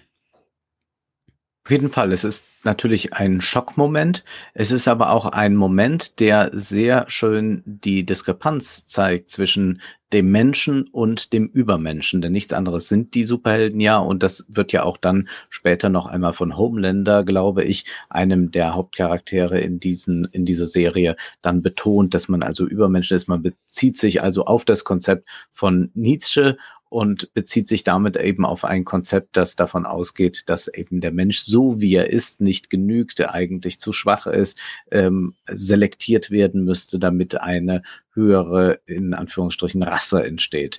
Und wir haben also hier etwas, was wir relativ selten im normalen Superheldenfilm erleben, nämlich die äh, direkte Aktion. Eigentlich, was heißt das, wenn eine, eine solche unglaubliche Kraft hat, wie beispielsweise A-Train, der dann äh, dort in einer Affengeschwindigkeit durchrast und diese Freundin zerfetzt und eben im Verhältnis zu dem, der all das nicht hat. Und wie kann er überhaupt, wenn eine solche Übermacht da steht, äh, sich dazu dann verhalten und auch dann die Frage damit verbunden, wie kann er sich rächen, wie kann er zumindest Gerechtigkeit einfordern. Und es gibt aber nicht nur diese Macht der Superhelden, also dass sie äh, über diverse Kräfte verfügen, die der normale Mensch nicht hat, sondern sie verfügen auch über eine enorme ökonomische Macht. Sie alle gehören ja zu diesem Bordkonzern und dieser Konzern versammelt insgesamt, glaube ich, 200 Superhelden, die zu dieser Familie gehören und diese, äh, diese, äh, dieser Bordkonzern Konzern ist ein äh, börsennotiertes Unternehmen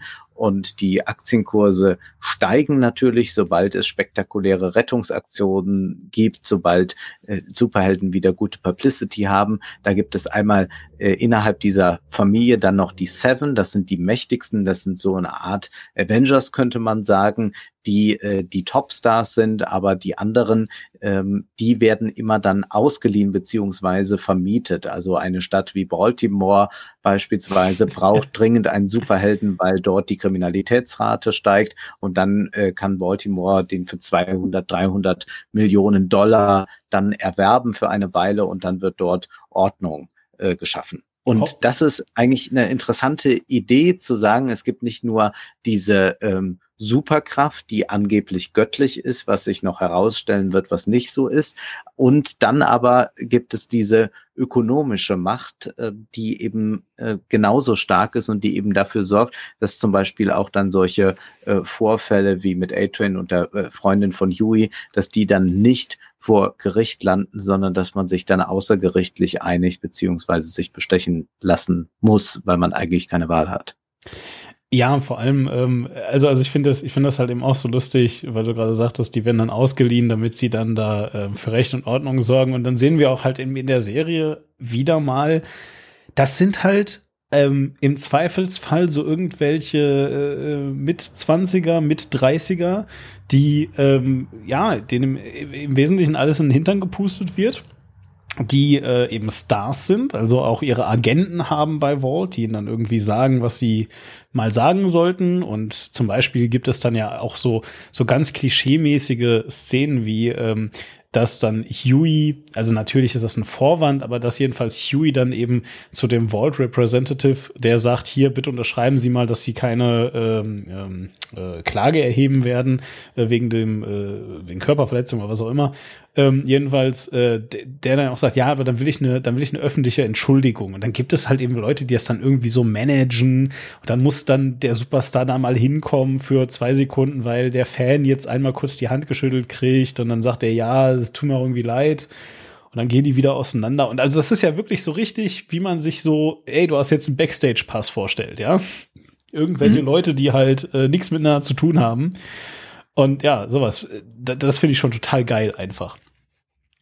Was auch bemerkenswert ist, dass diese Superhelden natürlich das vorwegnehmen, denn man muss es als Vorwegnahme begreifen. Du hast ja gesagt, äh, der Comic ist viel, viel älter als jetzt äh, die, diese Serie, die wir hier haben. Der hatte, also dieser Comic hat prophetische äh, Fähigkeiten, kann man sagen. Denn natürlich wird hier der Marvel und DC-Hype vorweggenommen. Da haben wir es ja auch mit Konzernen zu tun, die jetzt nicht wirklich Helden in unsere Welt hinaus äh, schicken, die aber diese Filme rausschicken und die genau taktieren müssen, äh, wann ist es wieder Zeit, äh, den Helden, äh, dem Helden einen eigenen Film zu geben, damit unser Börsenkurs weit oben bleibt und all diese Dinge und dieses ganze Merchandising. Aber ich musste natürlich bei diesen 200 Superhelden und dann diesen sieben Topstars natürlich an den Fußball denken. Da erleben ah. wir das permanent, dass äh, Fußballer äh, gegen sehr hohe Ablösesummen oder so gekauft werden, dort eine Weile spielen, dann wieder dahin, dahin, dahin gehen und dann auch immer gezwungen werden, der Presse solche Antworten zu geben. Ach, ich freue mich einfach auf diese neue Herausforderung jetzt, was, natürlich äh, Unsinn ist. Die würden natürlich auch hier im Ortsverein Fußball spielen, wenn es die doppelte Gage gäbe. Und das ist einfach äh, sehr schön zu erleben. Und dann kann man auch immer noch fragen, äh, wer verdient denn noch mehr? Also es gibt dann eine, eine klare Hierarchie und Homelander ist wohl der, der äh, der am meisten wohl bekommt, also dem, dem geht es am allerbesten. Das wäre vielleicht heute so eine Art Ronaldo. Aber darüber steht eben dieser Konzern und da gibt es eine CEO, die alle Fäden in der Hand hat, die noch mächtiger ist. Ich bin mir aber jetzt gerade nicht sicher, ob wir überhaupt erfahren, wem eigentlich dieser Konzern gehört. Denn sie ist ja auch nur Angestellte, soweit ich weiß. Also sie ist ja nicht, äh, sie ist ja nicht die, das, äh, der das Kapital gehört, also der das Unternehmen gehört. Das ist ja, glaube ich, jetzt nicht wie bei äh, bei, bei Bertelsmann, das ist ja nicht Lismon oder so. Also tatsächlich äh, glaube ich, kommt das nicht raus. Ich, ähm, also der Comic hat halt, und das werde ich definitiv jetzt nicht vorwegnehmen, weil das ähm, eure Sehgewohnheiten, sagen wir mal so, es ist total lustig, äh, wie sie es in der äh, Serie auch geschafft haben, äh, bestimmte Szenen reinzubringen, die dann storyrelevant später ähm, äh, werden und, und bestimmte Charaktere äh, jetzt schon einbringen, natürlich dann äh, in, in Voraussicht auf kommende Staffeln, hoffentlich, wenn das denn ein Erfolg ist für sie.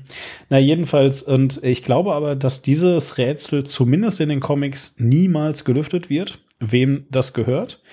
Ähm, äh, obwohl es eigentlich relativ relevant ist. Also ähm, die Charaktere versuchen das dann auch herauszufinden, äh, schaffen es aber nicht und wie gesagt werden dann so ein bisschen distracted von einer anderen Verschwörung sozusagen, die dann am Ende auch dann zu einem Ende führt. Und ja, so ist es jedenfalls. Also äh, ich glaube jedenfalls, es kommt tatsächlich nicht raus. Ähm, zumindest derzeitig jetzt noch nicht. Wobei man aber eben auch sagen muss, dass diese erste Staffel von The Boys generell ein bisschen mit, mit allem bricht. Ich habe ja gerade schon gesagt, diese Szene mit den Armen beispielsweise ist eins zu eins aus dem Comic genommen. Allerdings ähm, äh, ist die gesamte erste Staffel äh, so eine Art Prequel zu den Comics. Also ganz viel, was dort ähm, äh, erzählt wird, zum Beispiel die Beziehung zwischen Frenchie, das ist einer der Charaktere der, der Frenchman, ein offensichtlich Franzose. Äh, und äh, dem Weibchen, das ist äh, ein ähm, äh, Mädchen, das offensichtlich mit äh, einer Droge, äh, die glaube ich wie heißt, wenn mich nicht alles täuscht, ähm, äh, in Berührung gekommen ist und zwar schon im, im Kindes, also also im, im Nachsäuglingsalter und deswegen halt ähm, äh, ja auf jeden Fall krasse Fähigkeiten hat und und äh, vor allem eben auch so äh, äh, einen, einen, einen psychischen Schaden davon getragen hat, sagen wir es mal so. Also zum Beispiel, wie die beiden zusammengekommen sind, äh, bedeutet also diese Bruder-Schwester-Psychopathenbeziehungen eingegangen sind. Äh, das wird im Comic nie erklärt. Äh, es wird auch nie erklärt im Comic, ähm, äh, ne, dass es dieses Wie gibt, also dieses Zeug, was Superhelden super macht, beziehungsweise es wird erklärt, aber wirklich in so einem Dialog, so nach dem Motto, was ist das denn? Ja, das ist wie, das macht Superhelden super. Und ne, dann spritzen die sich das selber. So. Wird also vielleicht auch noch äh, ganz lustig, wenn das dann hinterher in der Serie auch passiert, nehme ich mal an. Ähm, und ähm, also äh, dieser, diese Serie ist jedenfalls derzeit noch als, als das Prequel zu begreifen, deswegen kann ich nicht sagen, ob das hinterher vielleicht sogar noch mal eine Rolle spielt, wem das gehört. Naja, ähm, jedenfalls geht das Ganze dann ja weiter. Und du hast gerade schon gesagt, dass der Homelander eine sehr zentrale Rolle spielt. Und das tut er im Comic halt auch. Homelander, vielleicht beschreibst du mal Homelander, wie du Homelander siehst, weil ich glaube, das äh, ist vielleicht cooler. Homelander verkörpert den Superhelden als amerikanischer Strahlemann, der einfach nur positives Denken, positives Dasein ausstrahlt und deshalb von allen besonders geliebt wird, der eine aalglatte Oberfläche hat und der ja eben als äh, so eine ein Vorbild äh, funktioniert für diejenigen zumindest, die nicht daran interessiert sind, in Menschen irgendwelche Brüche oder äh, Kanten oder Ecken zu sehen, sondern er ist äh, tatsächlich jemand, der ja wie von der Werbeindustrie geschaffen zu sein scheint. Und wir erleben hier jemand, der also eine extreme Eitelkeit hat, der äh, sehr narzisstisch veranlagt ist, der aber auch äh, sehr genau ähm, achten muss darauf, was er da eigentlich tut, denn das ist dann natürlich eben der Bruch dann doch äh, mit dem öffentlichen Bild, das man von ihm hat. Er ist nämlich von dieser CEO in gewisser Weise abhängig. Ähm, da gibt es eine äh, Liebesbeziehung, eine hierarchische Liebesbeziehung. Also da sieht man schon ganz klar, wer eigentlich äh, die Macht hat. Und das ist immer der, der mehr Kapital hat. Also da, da, da ist die Serie sehr ehrlich. Und da ist das also eine Figur, die wir dann äh, durchaus hinter den Kulissen in ihrer Gebrochenheit erleben. Was, was ich halt eben an, an ähm, äh, Homelander am allerstärksten finde, also dazu muss man sagen, Homelander ist in den Comics wesentlich bulliger und deswegen, als ich die ersten Bilder von Homelander gesehen habe, das ist ja immer so, du hast auch gerade schon gesagt, dass das äh, regelrecht für einen Aufschrei sorgt, wenn dann, also A-Train beispielsweise ist im Comic ein Weißer, da gibt's, hast du immer Leute, die sagen, oh mein Gott, ey, der ist im Comic ein Weißer, aber sie mussten jetzt wieder für Diversity einen Schwarzen nehmen, ne, ne, ne, ne. oder äh, bei Preacher ist es äh, auch wieder das Gleiche, ja, ähm, da ist dann die, die, die Freundin vom Preacher ist eben auch eine Weiße im, im, im Comic. Oh mein Gott, jetzt musste sie natürlich schwarz sein und so weiter. Ähm, das ist mir aber eigentlich meistens egal.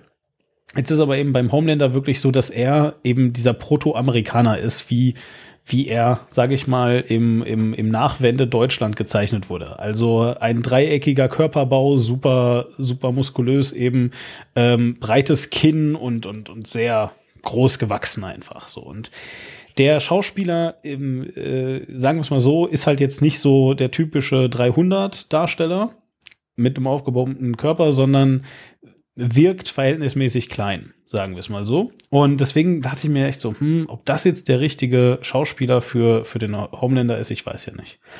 Und dann bringt er aber so geile Sprüche, die am Anfang der Serie total, weiß ich nicht, einfach wie ein Klischee klingen schon, die aber immer mehr, ähm, äh, wie, wie soll ich sagen, an, an, an Wert gewinnen. Und das Schönste ist einfach, wie er äh, zu den Leuten, die ihn bejubeln, sagt, ihr seid die Helden. also, you are the heroes.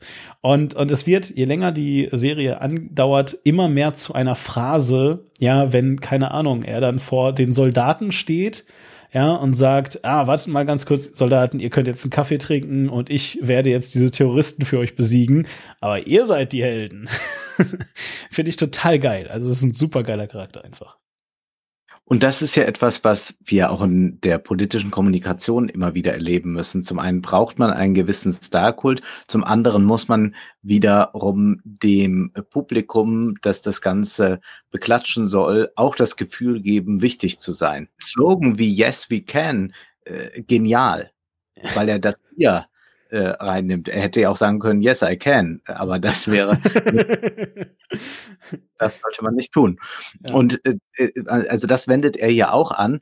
Was ich ja faszinierend finde, ist, auch wenn es jetzt so ist, dass die Comics äh, schon vor vielen Jahren ge äh, äh gezeichnet worden sind, dann haben wir doch jetzt ähm, zumindest auf der äh, in der Filmbranche vielleicht jetzt eine neue Phase, nämlich wir haben jetzt einen Metadiskurs über Superhelden. Das hat man natürlich ein bisschen auch schon selbst bei Marvel und DC äh, immer wieder gespürt. Es gab eine Ironisierung des Genres in den Filmen. Es gab dann so etwas wie Deadpool, wo man dann auch einen zynischen Superhelden zynisch betrachten sollte, aber zugleich dann auch wieder fasziniert sein sollte von ihm. Aber dies ist jetzt noch einmal eine äh, neue Ebene, weil gerade dieser ökonomische äh, Bereich so stark gemacht wird und auch das ähm, Verwobene von Ökonomie und Politik, beziehungsweise wie wir es hier tatsächlich einmal ganz klar thematisiert haben, dass die Politik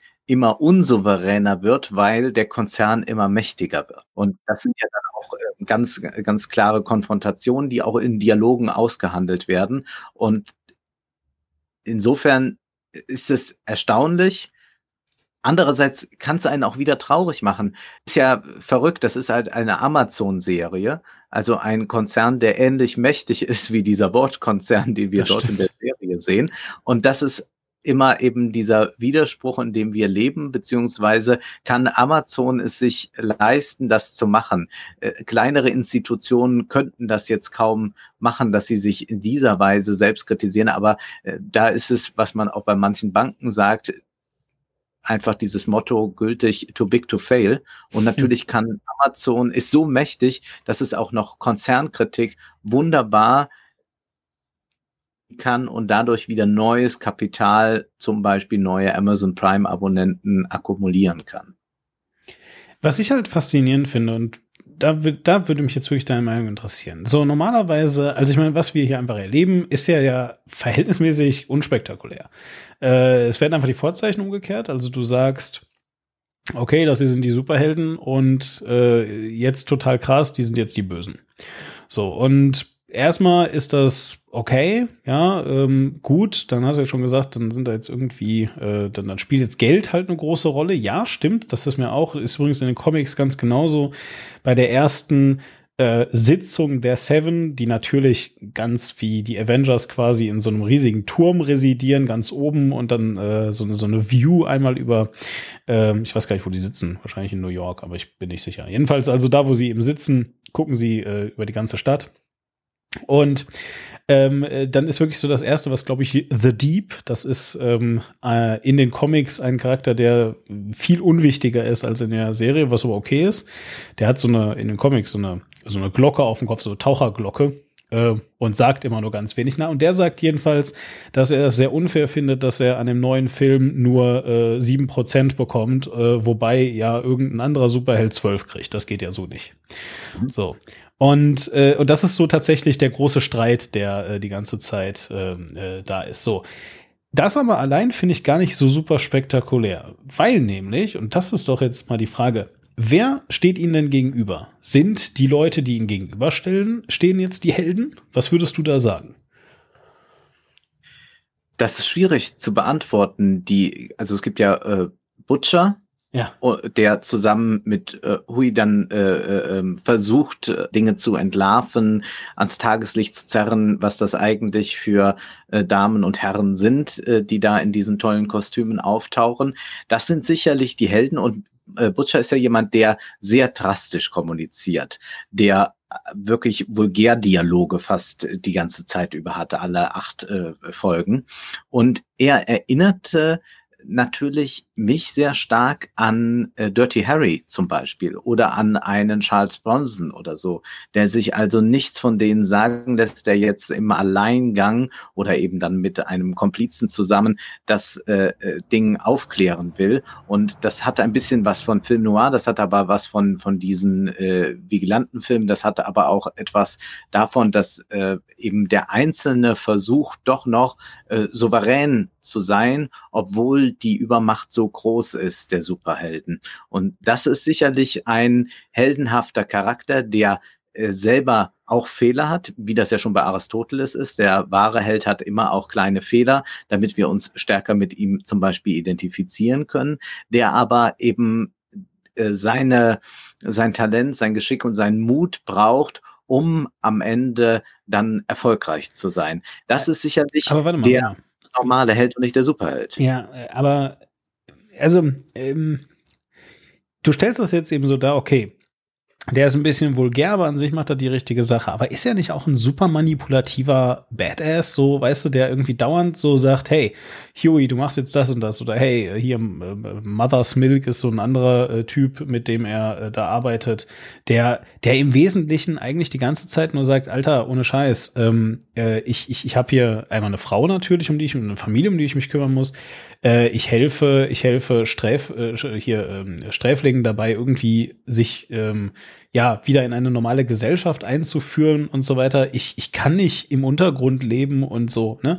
Und ich habe das Gefühl, dass Butcher sie die ganze Zeit oder Butcher sie die ganze Zeit eigentlich erpresst. Oder äh, bilde ich mir das nur ein? Also wirklich, indem er sagt so, entweder du machst jetzt das oder es wird alles scheiße. Ja, er ist kein netter Charakter.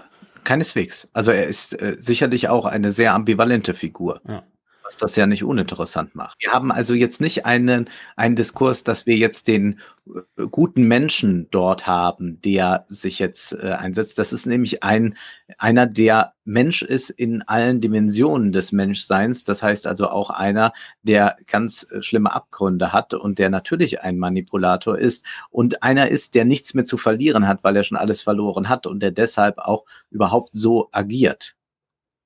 Ja, eben. Und, und, äh, und, und genau das finde ich nämlich eigentlich an der Serie und auch am Comic so interessant, dass du außer bei ganz wenigen Charakteren halt nicht rumlaufen kannst und sagen kannst, na, das hier sind jetzt halt eben klar die Guten und hier sind die bösen, die bösen äh, Helden jetzt in dem Fall dann, ne?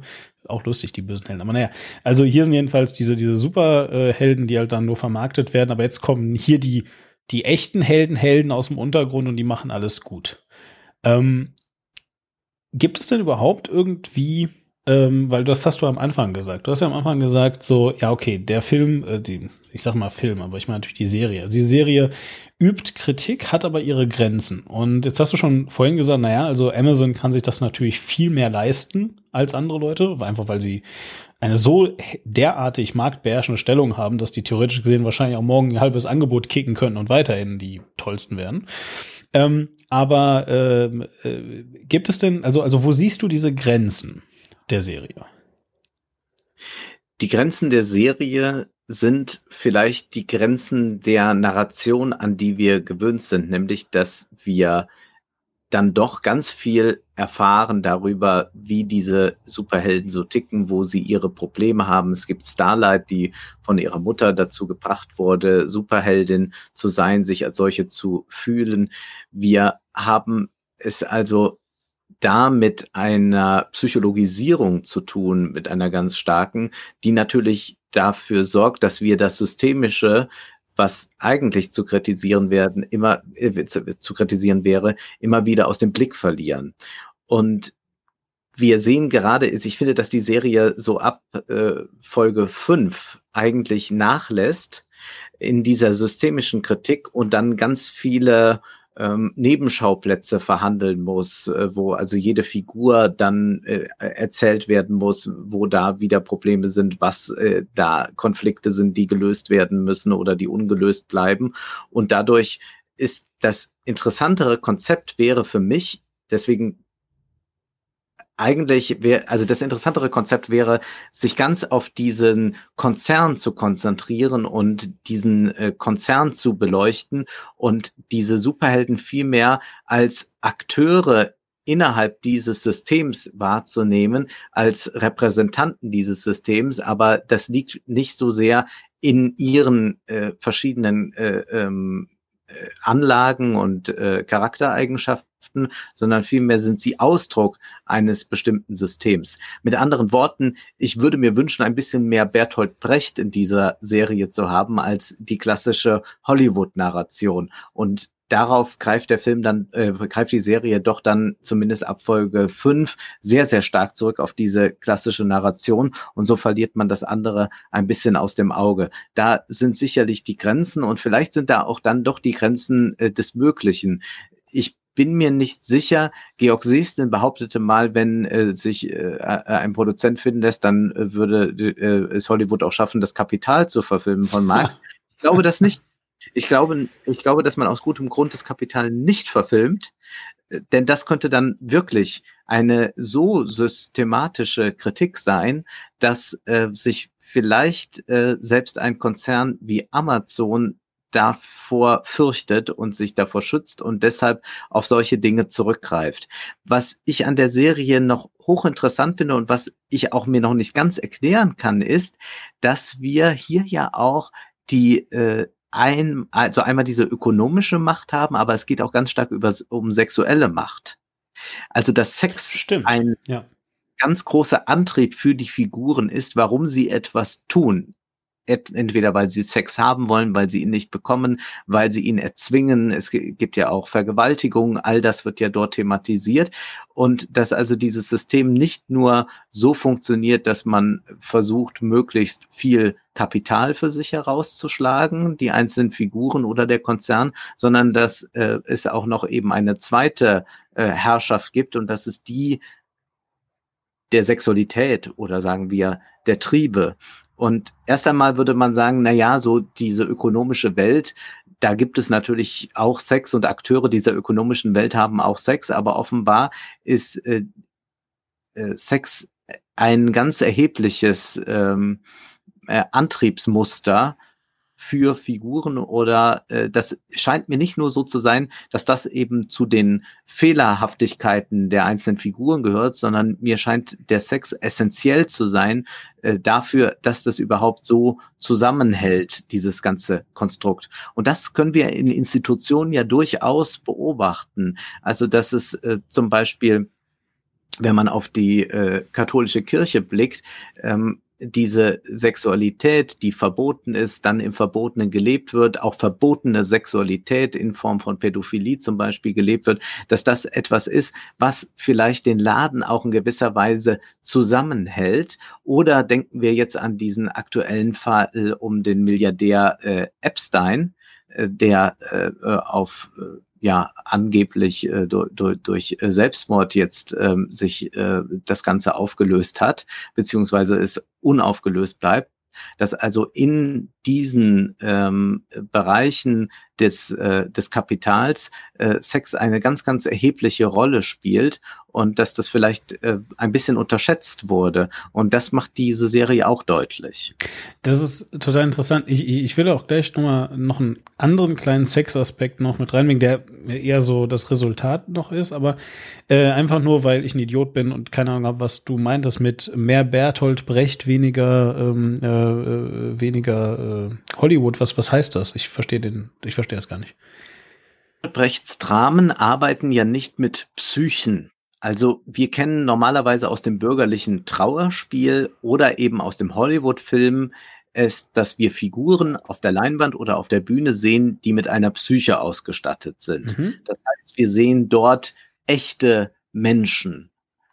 Und Bertolt Brecht zeigt zwar auch Namen und die haben vielleicht auch gewisse Charaktereigenschaften, aber in erster Linie sind sie nur Repräsentanten des Systems. Die einen repräsentieren den Arbeiter, die anderen repräsentieren den Kapitalisten, den Unternehmer und Bertolt Brecht zeigt dann eben, wie diese Figuren ähm, aufgrund des Systems zu diesen oder jenen Handlungen getrieben werden. Und in Hollywood oder im bürgerlichen äh, Trauerspiel oder auch in jedem Tatort, wenn man so will, sehen wir eben ganz oft, dass es zwar ein System gibt, in dem sie sich bewegen, aber dass es äh, wir eine Konzentration darauf haben, der handelt so, weil das ein gieriger Mensch ist. Ah, der handelt ja. so, weil er eigentlich nur Sex haben will oder der ist nur eitel. Und Bertolt Brecht zeigt eben ganz stark, nein, der, der kann nur so handeln, weil er als Kapitalist so handeln muss und der kann nur so handeln, weil ein Arbeiter in einem solchen Verhältnis so handeln muss. Und das ist etwas, was wir sehr selten im Hollywood-Kino erleben. Wir können das ein bisschen sehen, zum Beispiel in Margin Call. Ich weiß nicht, ob du den kennst. Nein, nein, nein, nein, kenne ich nicht. Äh, ein Film über die Finanzkrise, der tatsächlich darauf verzichtet, uns Psychen zu zeigen, sondern er zeigt eigentlich Flat Characters, die dann nur so agieren, wie das System es von ihnen verlangt. Und das ist etwas, was ganz, ganz selten eben im Hollywood-Kino stattfindet oder generell selten stattfindet. Und deswegen sucht man immer so ein Narrativ. Wir können das auch beobachten, als es um die Finanzkrise gibt, die Lehman äh, ging, die Lehman Pleite und all diese Akteure, die daran beteiligt waren, da gab es dann ganz oft dieses Narrativ, äh, gieriger Manager, äh, hm verrückter Börsianer und all das. Und da würde jetzt jemand wie Brecht oder würde auch jemand wie Marx sagen, nein, das sind äh, Akteure innerhalb des Systems, das sind so etwas wie Charaktermasken, die also äh, eben die, diese Maske tragen müssen, weil sie in dem System diese oder jene Funktion haben. Und das anschaulich zu machen, ist etwas, was Bertolt Brecht in seinen Dramen immer getan hat, was wir aber tatsächlich in dieser Serie nur an manchen Stellen erleben. Am deutlichsten erleben wir es übrigens bei der CEO. Die ist am äh, nächsten dran an einer solchen Maske. Die sehen wir zwar auch als eine gewisse kaltblütige Dame, aber die immer darauf verweist, die Aktionäre wollen das und das, deswegen wird das jetzt wie folgt umgesetzt und dann kann man auch alles wieder einspeisen in das System. Es gibt ja eben diese ähm, äh, diesen Fall mit Starlight, die äh, äh, vergewaltigt wurde und die dann eben äh, dann auch äh, sagt, dass sie damit an die Öffentlichkeit geht und so. Und dann gehen sie damit selbst an die Öffentlichkeit. Ähm, äh, sie, sie greifen das also auf, ihr Schicksal, und verwerten es wieder neu und sagen dann, äh, schaut her, äh, ihr ist ganz Schlimmes ja. angetan worden, aber sie steht wieder auf und das macht sie besonders zu einer Heldin. Das ist übrigens äh, total, total geil es kann sein, dass mich da jetzt ähm, meine Erinnerung verlässt. Also diese Vergewaltigungsszene gibt es auch, ähm, äh, auch in The Boys, äh, in dem Comic. Ich glaube sogar direkt im ersten Band passiert es oder im zweiten. Sicher bin ich mir jetzt gerade nicht.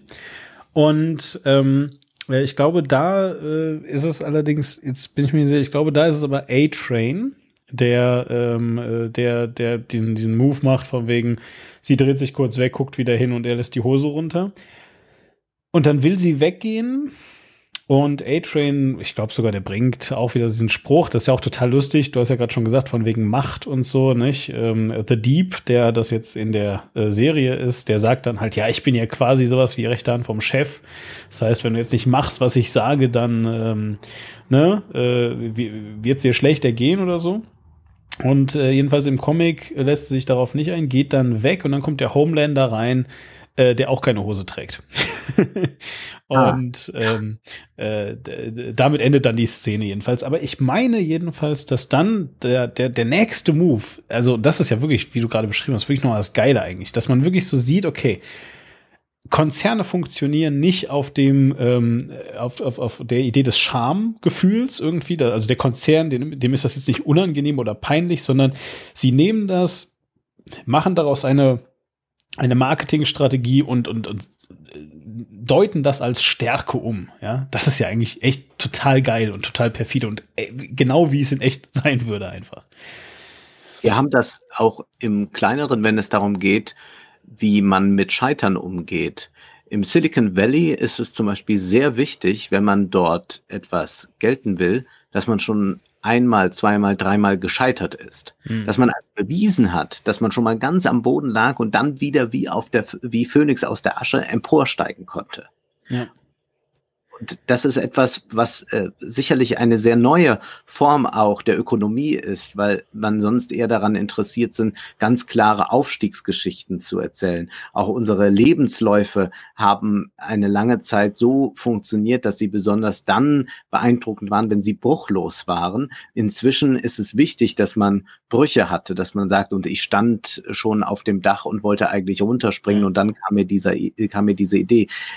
Coachings äh, arbeiten ganz stark damit. Also auch diese ganzen äh, Coaches, ob das jetzt dieser, äh, wie heißt der, äh, Bastian Jotta, der auch im Dschungelcamp war oder so, okay. die arbeiten alle ganz stark mit diesem Narrativ oder auch Kollega äh, zu sagen, und mir ging es richtig schlecht und ich habe wirklich gedacht, das hat keinen Sinn mehr. Und dann hatte ich einen Einfall oder dann habe ich gemerkt, nein, ich muss an mir arbeiten. Das ist also ganz, ganz wichtig heute, dass man diesen äh, Bruch hat äh, in der eigenen Biografie, um dann wirklich durchzustarten, um auch nochmal zu legitimieren, warum man jetzt so erfolgreich ist und dass das eben kein Zufall, kein Glück war, sondern dass das vor allem mit eigener Anstrengung zusammenhängt. Und wir erleben es aber auch im Zuge von MeToo, dass äh, die Konzerne es sehr schnell verstanden haben, äh, das aufzugreifen und auch wieder gewinnbringend äh, äh, zu vermarkten. Dass man sagt, okay, wir können jetzt natürlich nicht so weitermachen, wir können das nicht ignorieren, also greifen wir das doch jetzt einfach auf und wenden es positiv und sagen, ja,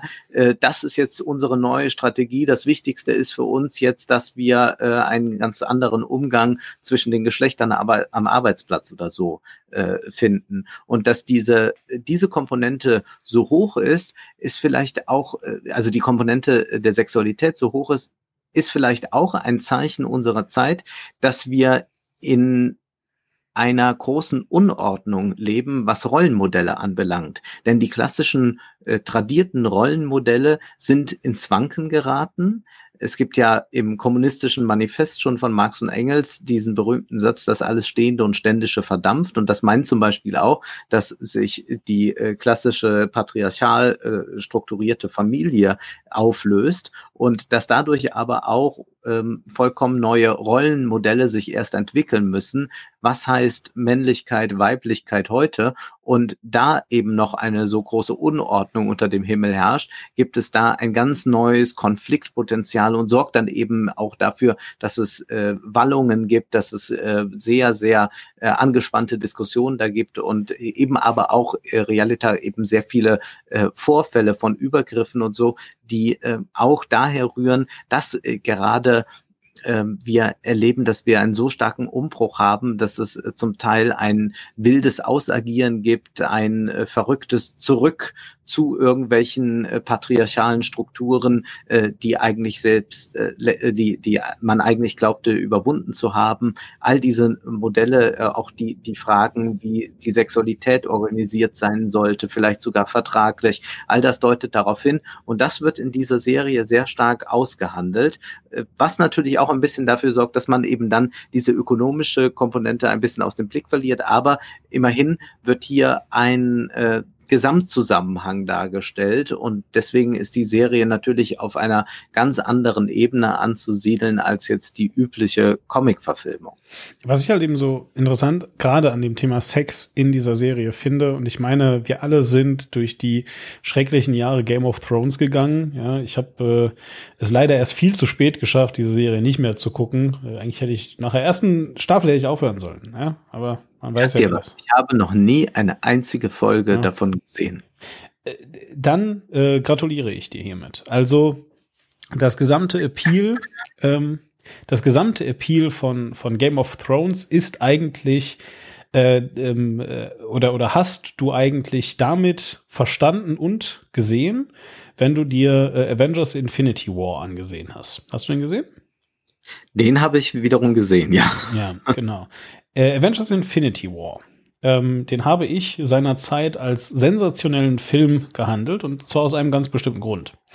Ähm, äh, ich habe damals gesagt, dass es einer der mutigsten Filme der Welt ist. Und natürlich weiß ich, dass wenn ich dann mit Leuten rede, die sehr, sehr viele Filme gesehen haben und sich sehr gut auskennen, äh, da nur auf unverständiges äh, Kopfschütteln stoße. Allerdings meine ich natürlich im Rahmen seiner Möglichkeiten. Also im Rahmen dessen, dass wir eine, eine Multimillionen-Dollar-Produktion haben, mehrere hundert Millionen, ähm, mit, mit äh, Stars, die jeder äh, schon fast 100 Millionen verdienen. Natürlich nicht jeder, aber du weißt, was ich meine, ja. Und ähm, äh, eben dieser ganzen Umgebung und einem, einem Publikum, was natürlich absolut, äh, sage ich jetzt mal, nicht aus äh, gebildeten Kinogängern besteht. Diesen Leuten ein offenes Ende fortzusetzen, wo es noch dazu aussieht, als würde der Böse gewinnen, das ist äh, schrecklich. Und ich habe, ich habe so viele Leute, äh, wirklich mit so vielen Leuten gesprochen, die wirklich fertig waren deswegen. Ja, die, die also wirklich sagen, äh, das könnt ihr nicht machen. Jetzt hat er gewonnen. Oh Gott. Ja, die also überhaupt gar nicht, ähm, also deren Reflex nicht war ja. Geglaubt, also es war doch klar, dass noch einer kommt. Nein, nein, natürlich war klar, dass noch einer kommt, aber diese, diese Spannung, weißt du, das, das, das gehört sich nicht. Ja, das muss doch, das kann doch nicht offen bleiben jetzt, ein Jahr lang. so. Und jedenfalls so, und, und, und, und das ist quasi der Kern von Game of Thrones. Also Game of Thrones ist, die erste Staffel wird ein Charakter vorgestellt und der verliert am Ende dieser ersten Staffel den Kopf und stirbt. Und ist auch wirklich tot. Der bleibt dann auch tot. Äh, als einer der wenigen Charaktere, die wirklich dann sterben, aber trotzdem. so, und der, der, und das ist natürlich für jemanden, der diese Serie verfolgt und vielleicht noch nicht so viele Serien gesehen hat, total was du fandst den cool, der hat coole Moves gemacht, der war, der war cool halt, der hat ein paar tolle Sprüche gebracht, der hat's den da oben auch mal richtig gezeigt und dann stirbt er. und das ist das gesamte Appeal von Game of Thrones im Wesentlichen. Gut, kommen wir nochmal zurück zu The Boys. Und die Sexszenen, von denen habe ich immer gehört. Ach, die äh, expliziten Sexszenen. Genau. Genau. Mich hat jetzt das bei dieser Serie, also die, diese Serie kommt ja ohne explizite Sexszenen aus. Da, dahin wollte ich nämlich, genau. Ja, erzähl weiter. Sehr merkwürdig ist. Ja, ne? das finde ich. Also sie ist, sie, ich habe den Eindruck, dass diese Serie eine gewisse Prüderie hat. Es ist okay. ganz merkwürdig zu fassen. Zum einen haben wir Helden, die nach draußen und wo wir nichts erfahren, was sie so privat treiben. Dann sehen wir gleich in der ersten Folge, dass diese Helden sich dann in so eine Art Bordell treffen und dort dann ihren sexuellen Vergnügungen nachgehen und das fand ich etwas sehr moralisierend, äh, diese sexuellen Darstellungen, dass dann gezeigt wird, da ist ein äh, Superheld, der, äh, der, der macht sich ganz klein, im Prinzip so äh, wie, wie Antmann, der dann äh, in äh, die Vagina einer Frau hineinkriecht oder hineinspringt.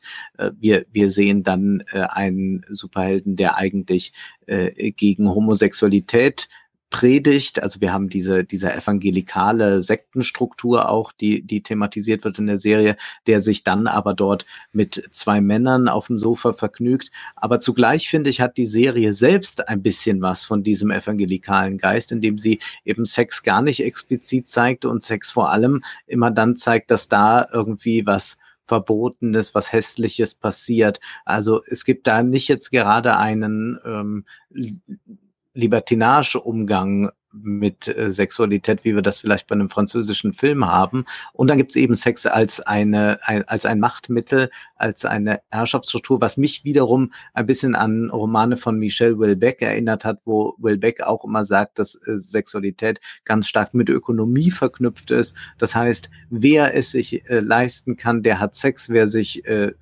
sehr viel leisten kann, der kann sich eben auch viel Sex leisten und der eben diese ganze Weltordnung eigentlich so strukturiert sieht. Das drückt sich hier ein bisschen durch, ist aber nicht besonders gut ausgearbeitet. Aber ich hatte den Eindruck, dass diese Serie selbst eine gewisse Prüderie an den Tag legt. Zumindest zeigt sie nicht einmal äh, Formen der Sexualität, die durchaus etwas Befreiendes haben können und äh, nicht nur irgendwie verboten, pervers oder sonst was sind ich habe halt das Gefühl, und das ist nur ein Gefühl, ähm, dass es was mit dem Comic zu tun haben könnte. Im Comic gibt es ein paar explizite, äh, explizite Sex-Szenen, die sind aber immer hässlich. Also das heißt, du siehst dann, weiß ich nicht, wie Butcher, ähm, also in dem, in dem Comic ist es so, dass ähm, ähm, ich, äh, also, äh, ich habe ja schon gesagt, der Comic spielt praktisch nach der ersten Staffel und ähm, äh, Hueys äh, Freundin, die äh, explodiert, passiert erst dann im Comic, also quasi nach der ersten Staffel. Aber ist ja auch egal, jedenfalls. Und da ist es so, dass, äh, dass Butcher eben schon mal so ein Team hatte, eben das Team der Leute, die wir da sehen die aber aufgelöst wurden. Das sehen wir jetzt ja auch dann in The Boys. Die wurden dann aufgelöst, damit sie äh, dem, dem Konzern kein Problem mehr machen. Und die Polizei hat sich so ein bisschen auf so einen Deal eingelassen, so komm, ihr pisst uns nicht an, wir pissen euch nicht an und dafür helft ihr uns weiter mit Superhelden, das wäre ganz nett, so, ne? Und ähm, äh, er geht dann jedenfalls zu seiner Vorgesetzten und sagt, so, ich will das Team wieder, wieder assemblen sozusagen. Und ähm, äh, sie lehnt das ab und dann sagt er, ja, komm hier, ne, so nach dem Motto, äh, wirst auch flachgelegt, wenn ich das jetzt darf. Und dann sagt sie also, ah, wie redest denn du mit mir? Und dann blätterst du halt um und dann siehst du die beiden halt, äh, wie sie zugange sind. Und jedenfalls, ähm, äh, aber auch das wird halt eben nicht als was Schönes oder etwas Tolles dargestellt, sondern äh, äh, als etwas Erniedrigendes, ähm, Schlimmes und so weiter. Ähm, und ich habe nicht das Gefühl, dass das wirklich, also zumindest in dem Comic kann ich das echt sagen. Also Garth Ennis ist niemand, der prüde ist.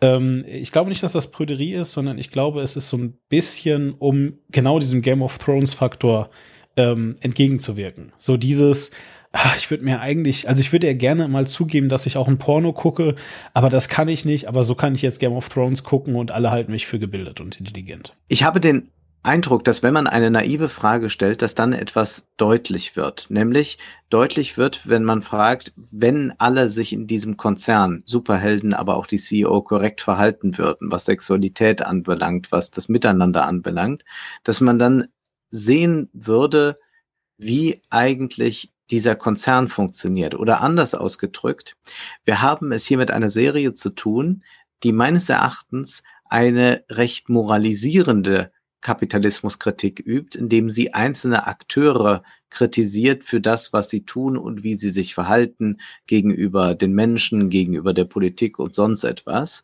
Wenn man aber jetzt sagen würde, alle sind vollkommen in Ordnung in dem Verhalten und keiner hat da irgendwelche sexuellen äh, äh Ambitionen, die äh, jemand zu Schaden äh, kommen könnten oder so, dann würden wir an einen Punkt geraten, wo wir dann sagen würden, was ist dann eigentlich mit diesem Konzern? Ist es nicht grundsätzlich abzulehnen, dass es einen solchen Konzern gibt, der eine solche Macht hat, der Superhelden verwalten kann, der überhaupt Superhelden züchten kann, darum geht es ja am Ende, der es schafft, alles zu privatisieren, eben das Gewaltmonopol des Staates aufzulösen und es eben in einen Gewaltmarkt zu überführen. Und wir haben hier einen Marktbeherrscher mit diesem Wortkonzern. Und das würde eben deutlich machen, dass es nicht darum geht, jetzt einzelne Figuren zu kritisieren, sondern eigentlich darum gehen müsste, dieses System, das da etabliert wird, zu kritisieren. Und dadurch, dass wir aber eine sehr starke moralisierende Zugangsweise haben und sagen, ach, das ist ja unglaublich und der macht das und das ist ja eine furchtbare Doppelmoral, da äh, tut er sich als äh, äh, großer Moralapostel auf und hinten feiert er Orgien. Wenn wir das mal alles weglassen würden, dann wäre man eigentlich bei der interessanteren Serie, beziehungsweise ich glaube, dass durch diese Moralisierung ähm, der Blick verstellt wird auf das eigentliche System und man ähm, ein bisschen der Sache dann auch auf dem Leim, auf den Leim geht, dass man eben vergisst, wo eigentlich das Problem liegt, nämlich nicht bei diesen äh, moralischen Verfehlungen nur, sondern diese Verfehlungen sind vielleicht eher systemischer Natur, aber man müsste generell zu einer Kritik kommen des Konzerns. Äh, wir, wir haben ja durchaus auch Konzerne mit ähm, einem netten Personal in unserer Welt. Das Problem ist nur, dass diese Konzerne oder die Macht der Konzerne darauf beruht immer, dass sie ausbeuterisch ist, mhm. grundsätzlich. Mhm. Und das hat nichts damit zu tun, ob da irgendein Manager gierig ist oder nicht gierig ist oder ob der ein guter Vater ist oder, oder ein schlechter Vater ist, sondern das sind generell Ausbeutungsverhältnisse und die werden dann doch auch in dieser Serie nicht richtig thematisiert. Glaubst du, das kann noch kommen? Also ich nochmal, ich glaube, dass es im Comic eben einfach keine Rolle spielt und dass im Zweifelsfall das dann als Feigenblatt genommen wird, weswegen man das jetzt nicht tut. Ähm, aber glaubst du, dass es also, ne, wir haben ja schon über äh, Amazon geredet und was sie sich leisten können oder was nicht. Glaubst du, sie können? Ja, sie könnten, aber dann wäre die Serie wahrscheinlich nicht erfolgreich. Hm und das ist vielleicht etwas sehr Entscheidendes, dass wir sehr stark davon affiziert werden, wenn wir solche moralischen Konflikte verhandelt bekommen. Viele Superheldenfilme sind ja eigentlich Konflikte, die könnte man auch so auf jeder Theaterbühne spielen. Äh, nur halt ohne die spektakulären Effekte, ohne die Kostüme und all das. Aber oft sind es nur solche äh, Konflikte, wer hat wen betrogen, wer hat mit wem geschlafen, ja. wer hat wen belogen. Und das ist, glaube ich, etwas, äh, was äh, ist beim Publikum und das, was ich jetzt gerade vorgeschlagen habe, dass man im Prinzip nur positiv besetzte Figuren zeigt, die alle sich positiv verhalten, aber trotzdem eben einem Konzern dienen, der sich äh, grundsätzlich schlecht verhält, beziehungsweise der ähm, einfach schlecht ist, weil das System so nicht stimmt. Das ist etwas, was ich nicht erwarte, dass das kommt.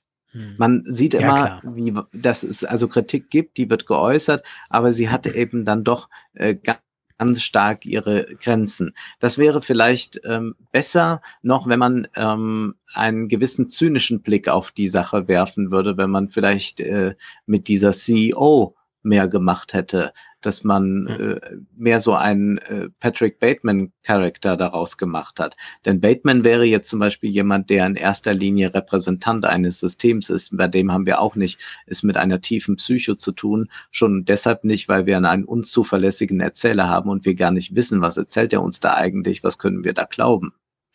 Ähm total lustig zu dieser, zu dieser super positiven Kritik. Ähm, es, es gibt einen Film, den ich Anfang des Jahres besprochen habe. ähm, mit Batz zusammen, nämlich Wreck-It Ralph war das. Ähm, der, der zweite. Oder war es Ende letzten Jahres? Ich weiß nicht mehr. Und ich fand das total faszinierend. Ich fand das einfach so, so unglaublich. Also viele Leute haben den geguckt und haben sie gesagt, ja, aber da wird so, da wird so unkritisch irgendwie damit umgegangen, dass, ähm, keine Ahnung, dass es jetzt da Google ist oder was auch immer, oder dass das bei, dass er bei eBay ist und so. Und das ist total doof, weil das äh, so aussieht, als würde das Internet ein paar Firmen gehören. So, zum einen äh, tut's halt, muss man leider so sagen. Ähm, aber, aber davon abgesehen fand ich das überhaupt völlig unkritisch. Das war mir so egal. Was ich total kritisch fand an dem scheiß Film, war, dass ähm, halt, ich meine, und der war ja, soweit ich weiß, FSK 0, wenn mich nicht alles täuscht. Vielleicht war er auch FSK 6. In beiden Fällen schrecklich. Und zwar deswegen, weil da eine Welt vermittelt wird, in der du also in dieses Internet gehst da Sachen kaufst, natürlich nur auf Ebay, sind ja alles nur Privatverkäufer, hängen bestimmt keine Existenzen dran. Naja, jedenfalls, du also Sachen da kaufst, die du dann halt im schlimmsten Fall nicht bekommst.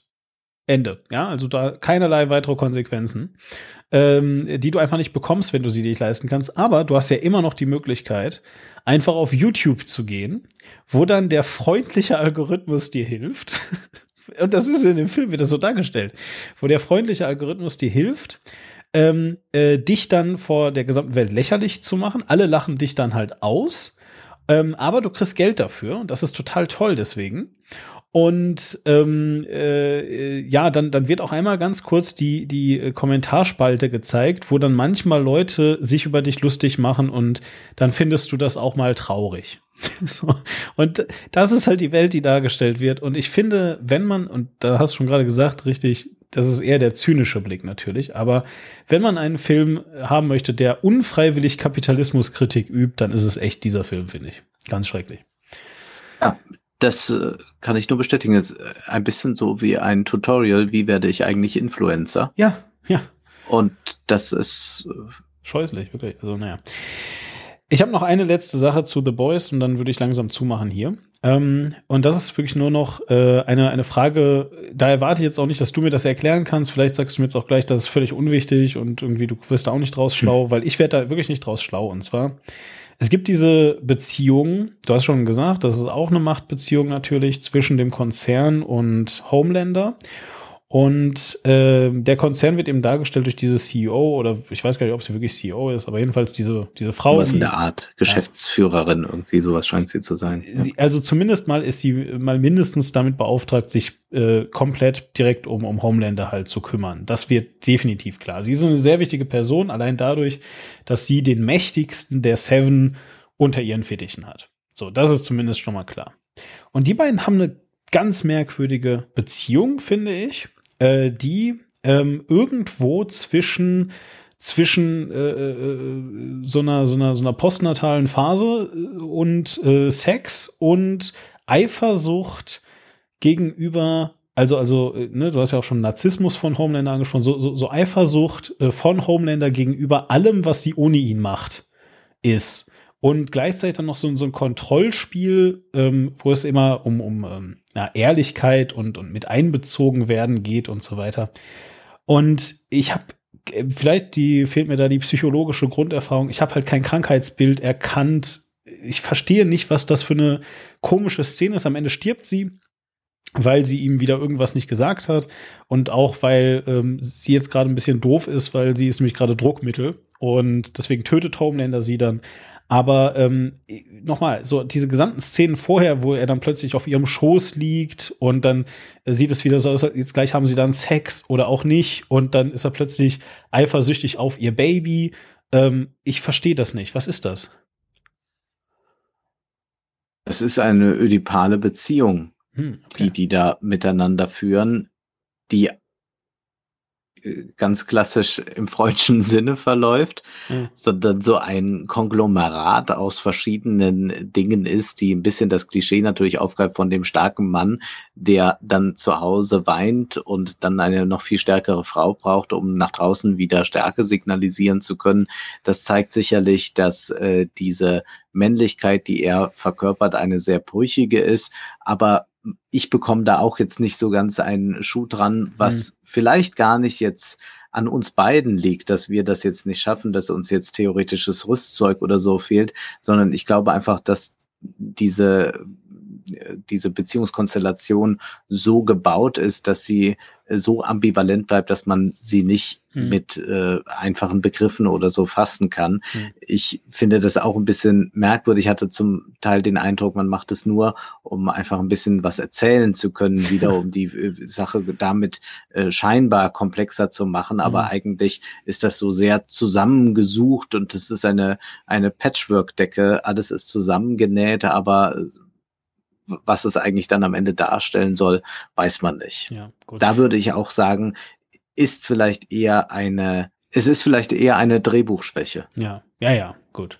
Äh, hätte ich, hätte ich, hätte ich ähm, äh, dann nämlich auch so vermutet. Gut, also das war äh, unser Review zu The Boys. Ähm, hältst du den für wertvoll genug, dass man sich das mal ansehen sollte? Oder? Mindestens die ersten zwei, drei Folgen kann man sich schon mal ansehen, um diesen Metadiskurs ein bisschen zu erleben, wie man über Superhelden noch sprechen kann. Und man erkennt dann eben sehr viele Parallelen zu den Superhelden, die wir aus dem Kino kennen. Und vielleicht setzt dann auch bei denen, die diese Superhelden so sehr verehren, doch ein bisschen Distanz ein und ein bisschen äh, Reflexion darüber, ob das wirklich so gut ist, diese Heldenverehrung. Genau. Und äh, damit äh, ähm, verabschiede ich den äh, verehrten Wolfgang M. Schmidt. Vielen herzlichen Dank, dass du äh, hier warst. Vielen Dank. Ja, und ähm, äh, euch danken wir natürlich wie immer für die Aufmerksamkeit. Und wir freuen uns damit auf die nächsten Männer aus Saal 3, auf vielleicht die nächsten Dimensionen und vielleicht kommt Wolfgang ja auch noch einmal wieder zurück, wenn es wieder andere Dinge zu diskutieren gibt. Und damit verabschieden wir uns. Und ich sage vielen Dank, Wolfgang, und tschüss. Tschüss.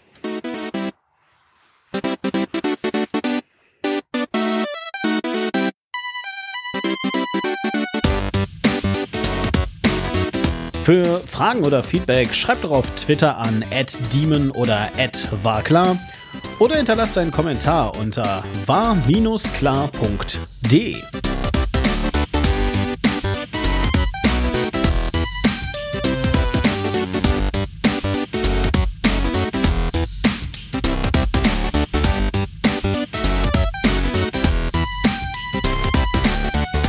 Die Dimension ist eine Warklar Media Empire Produktion aus dem Jahr 2019.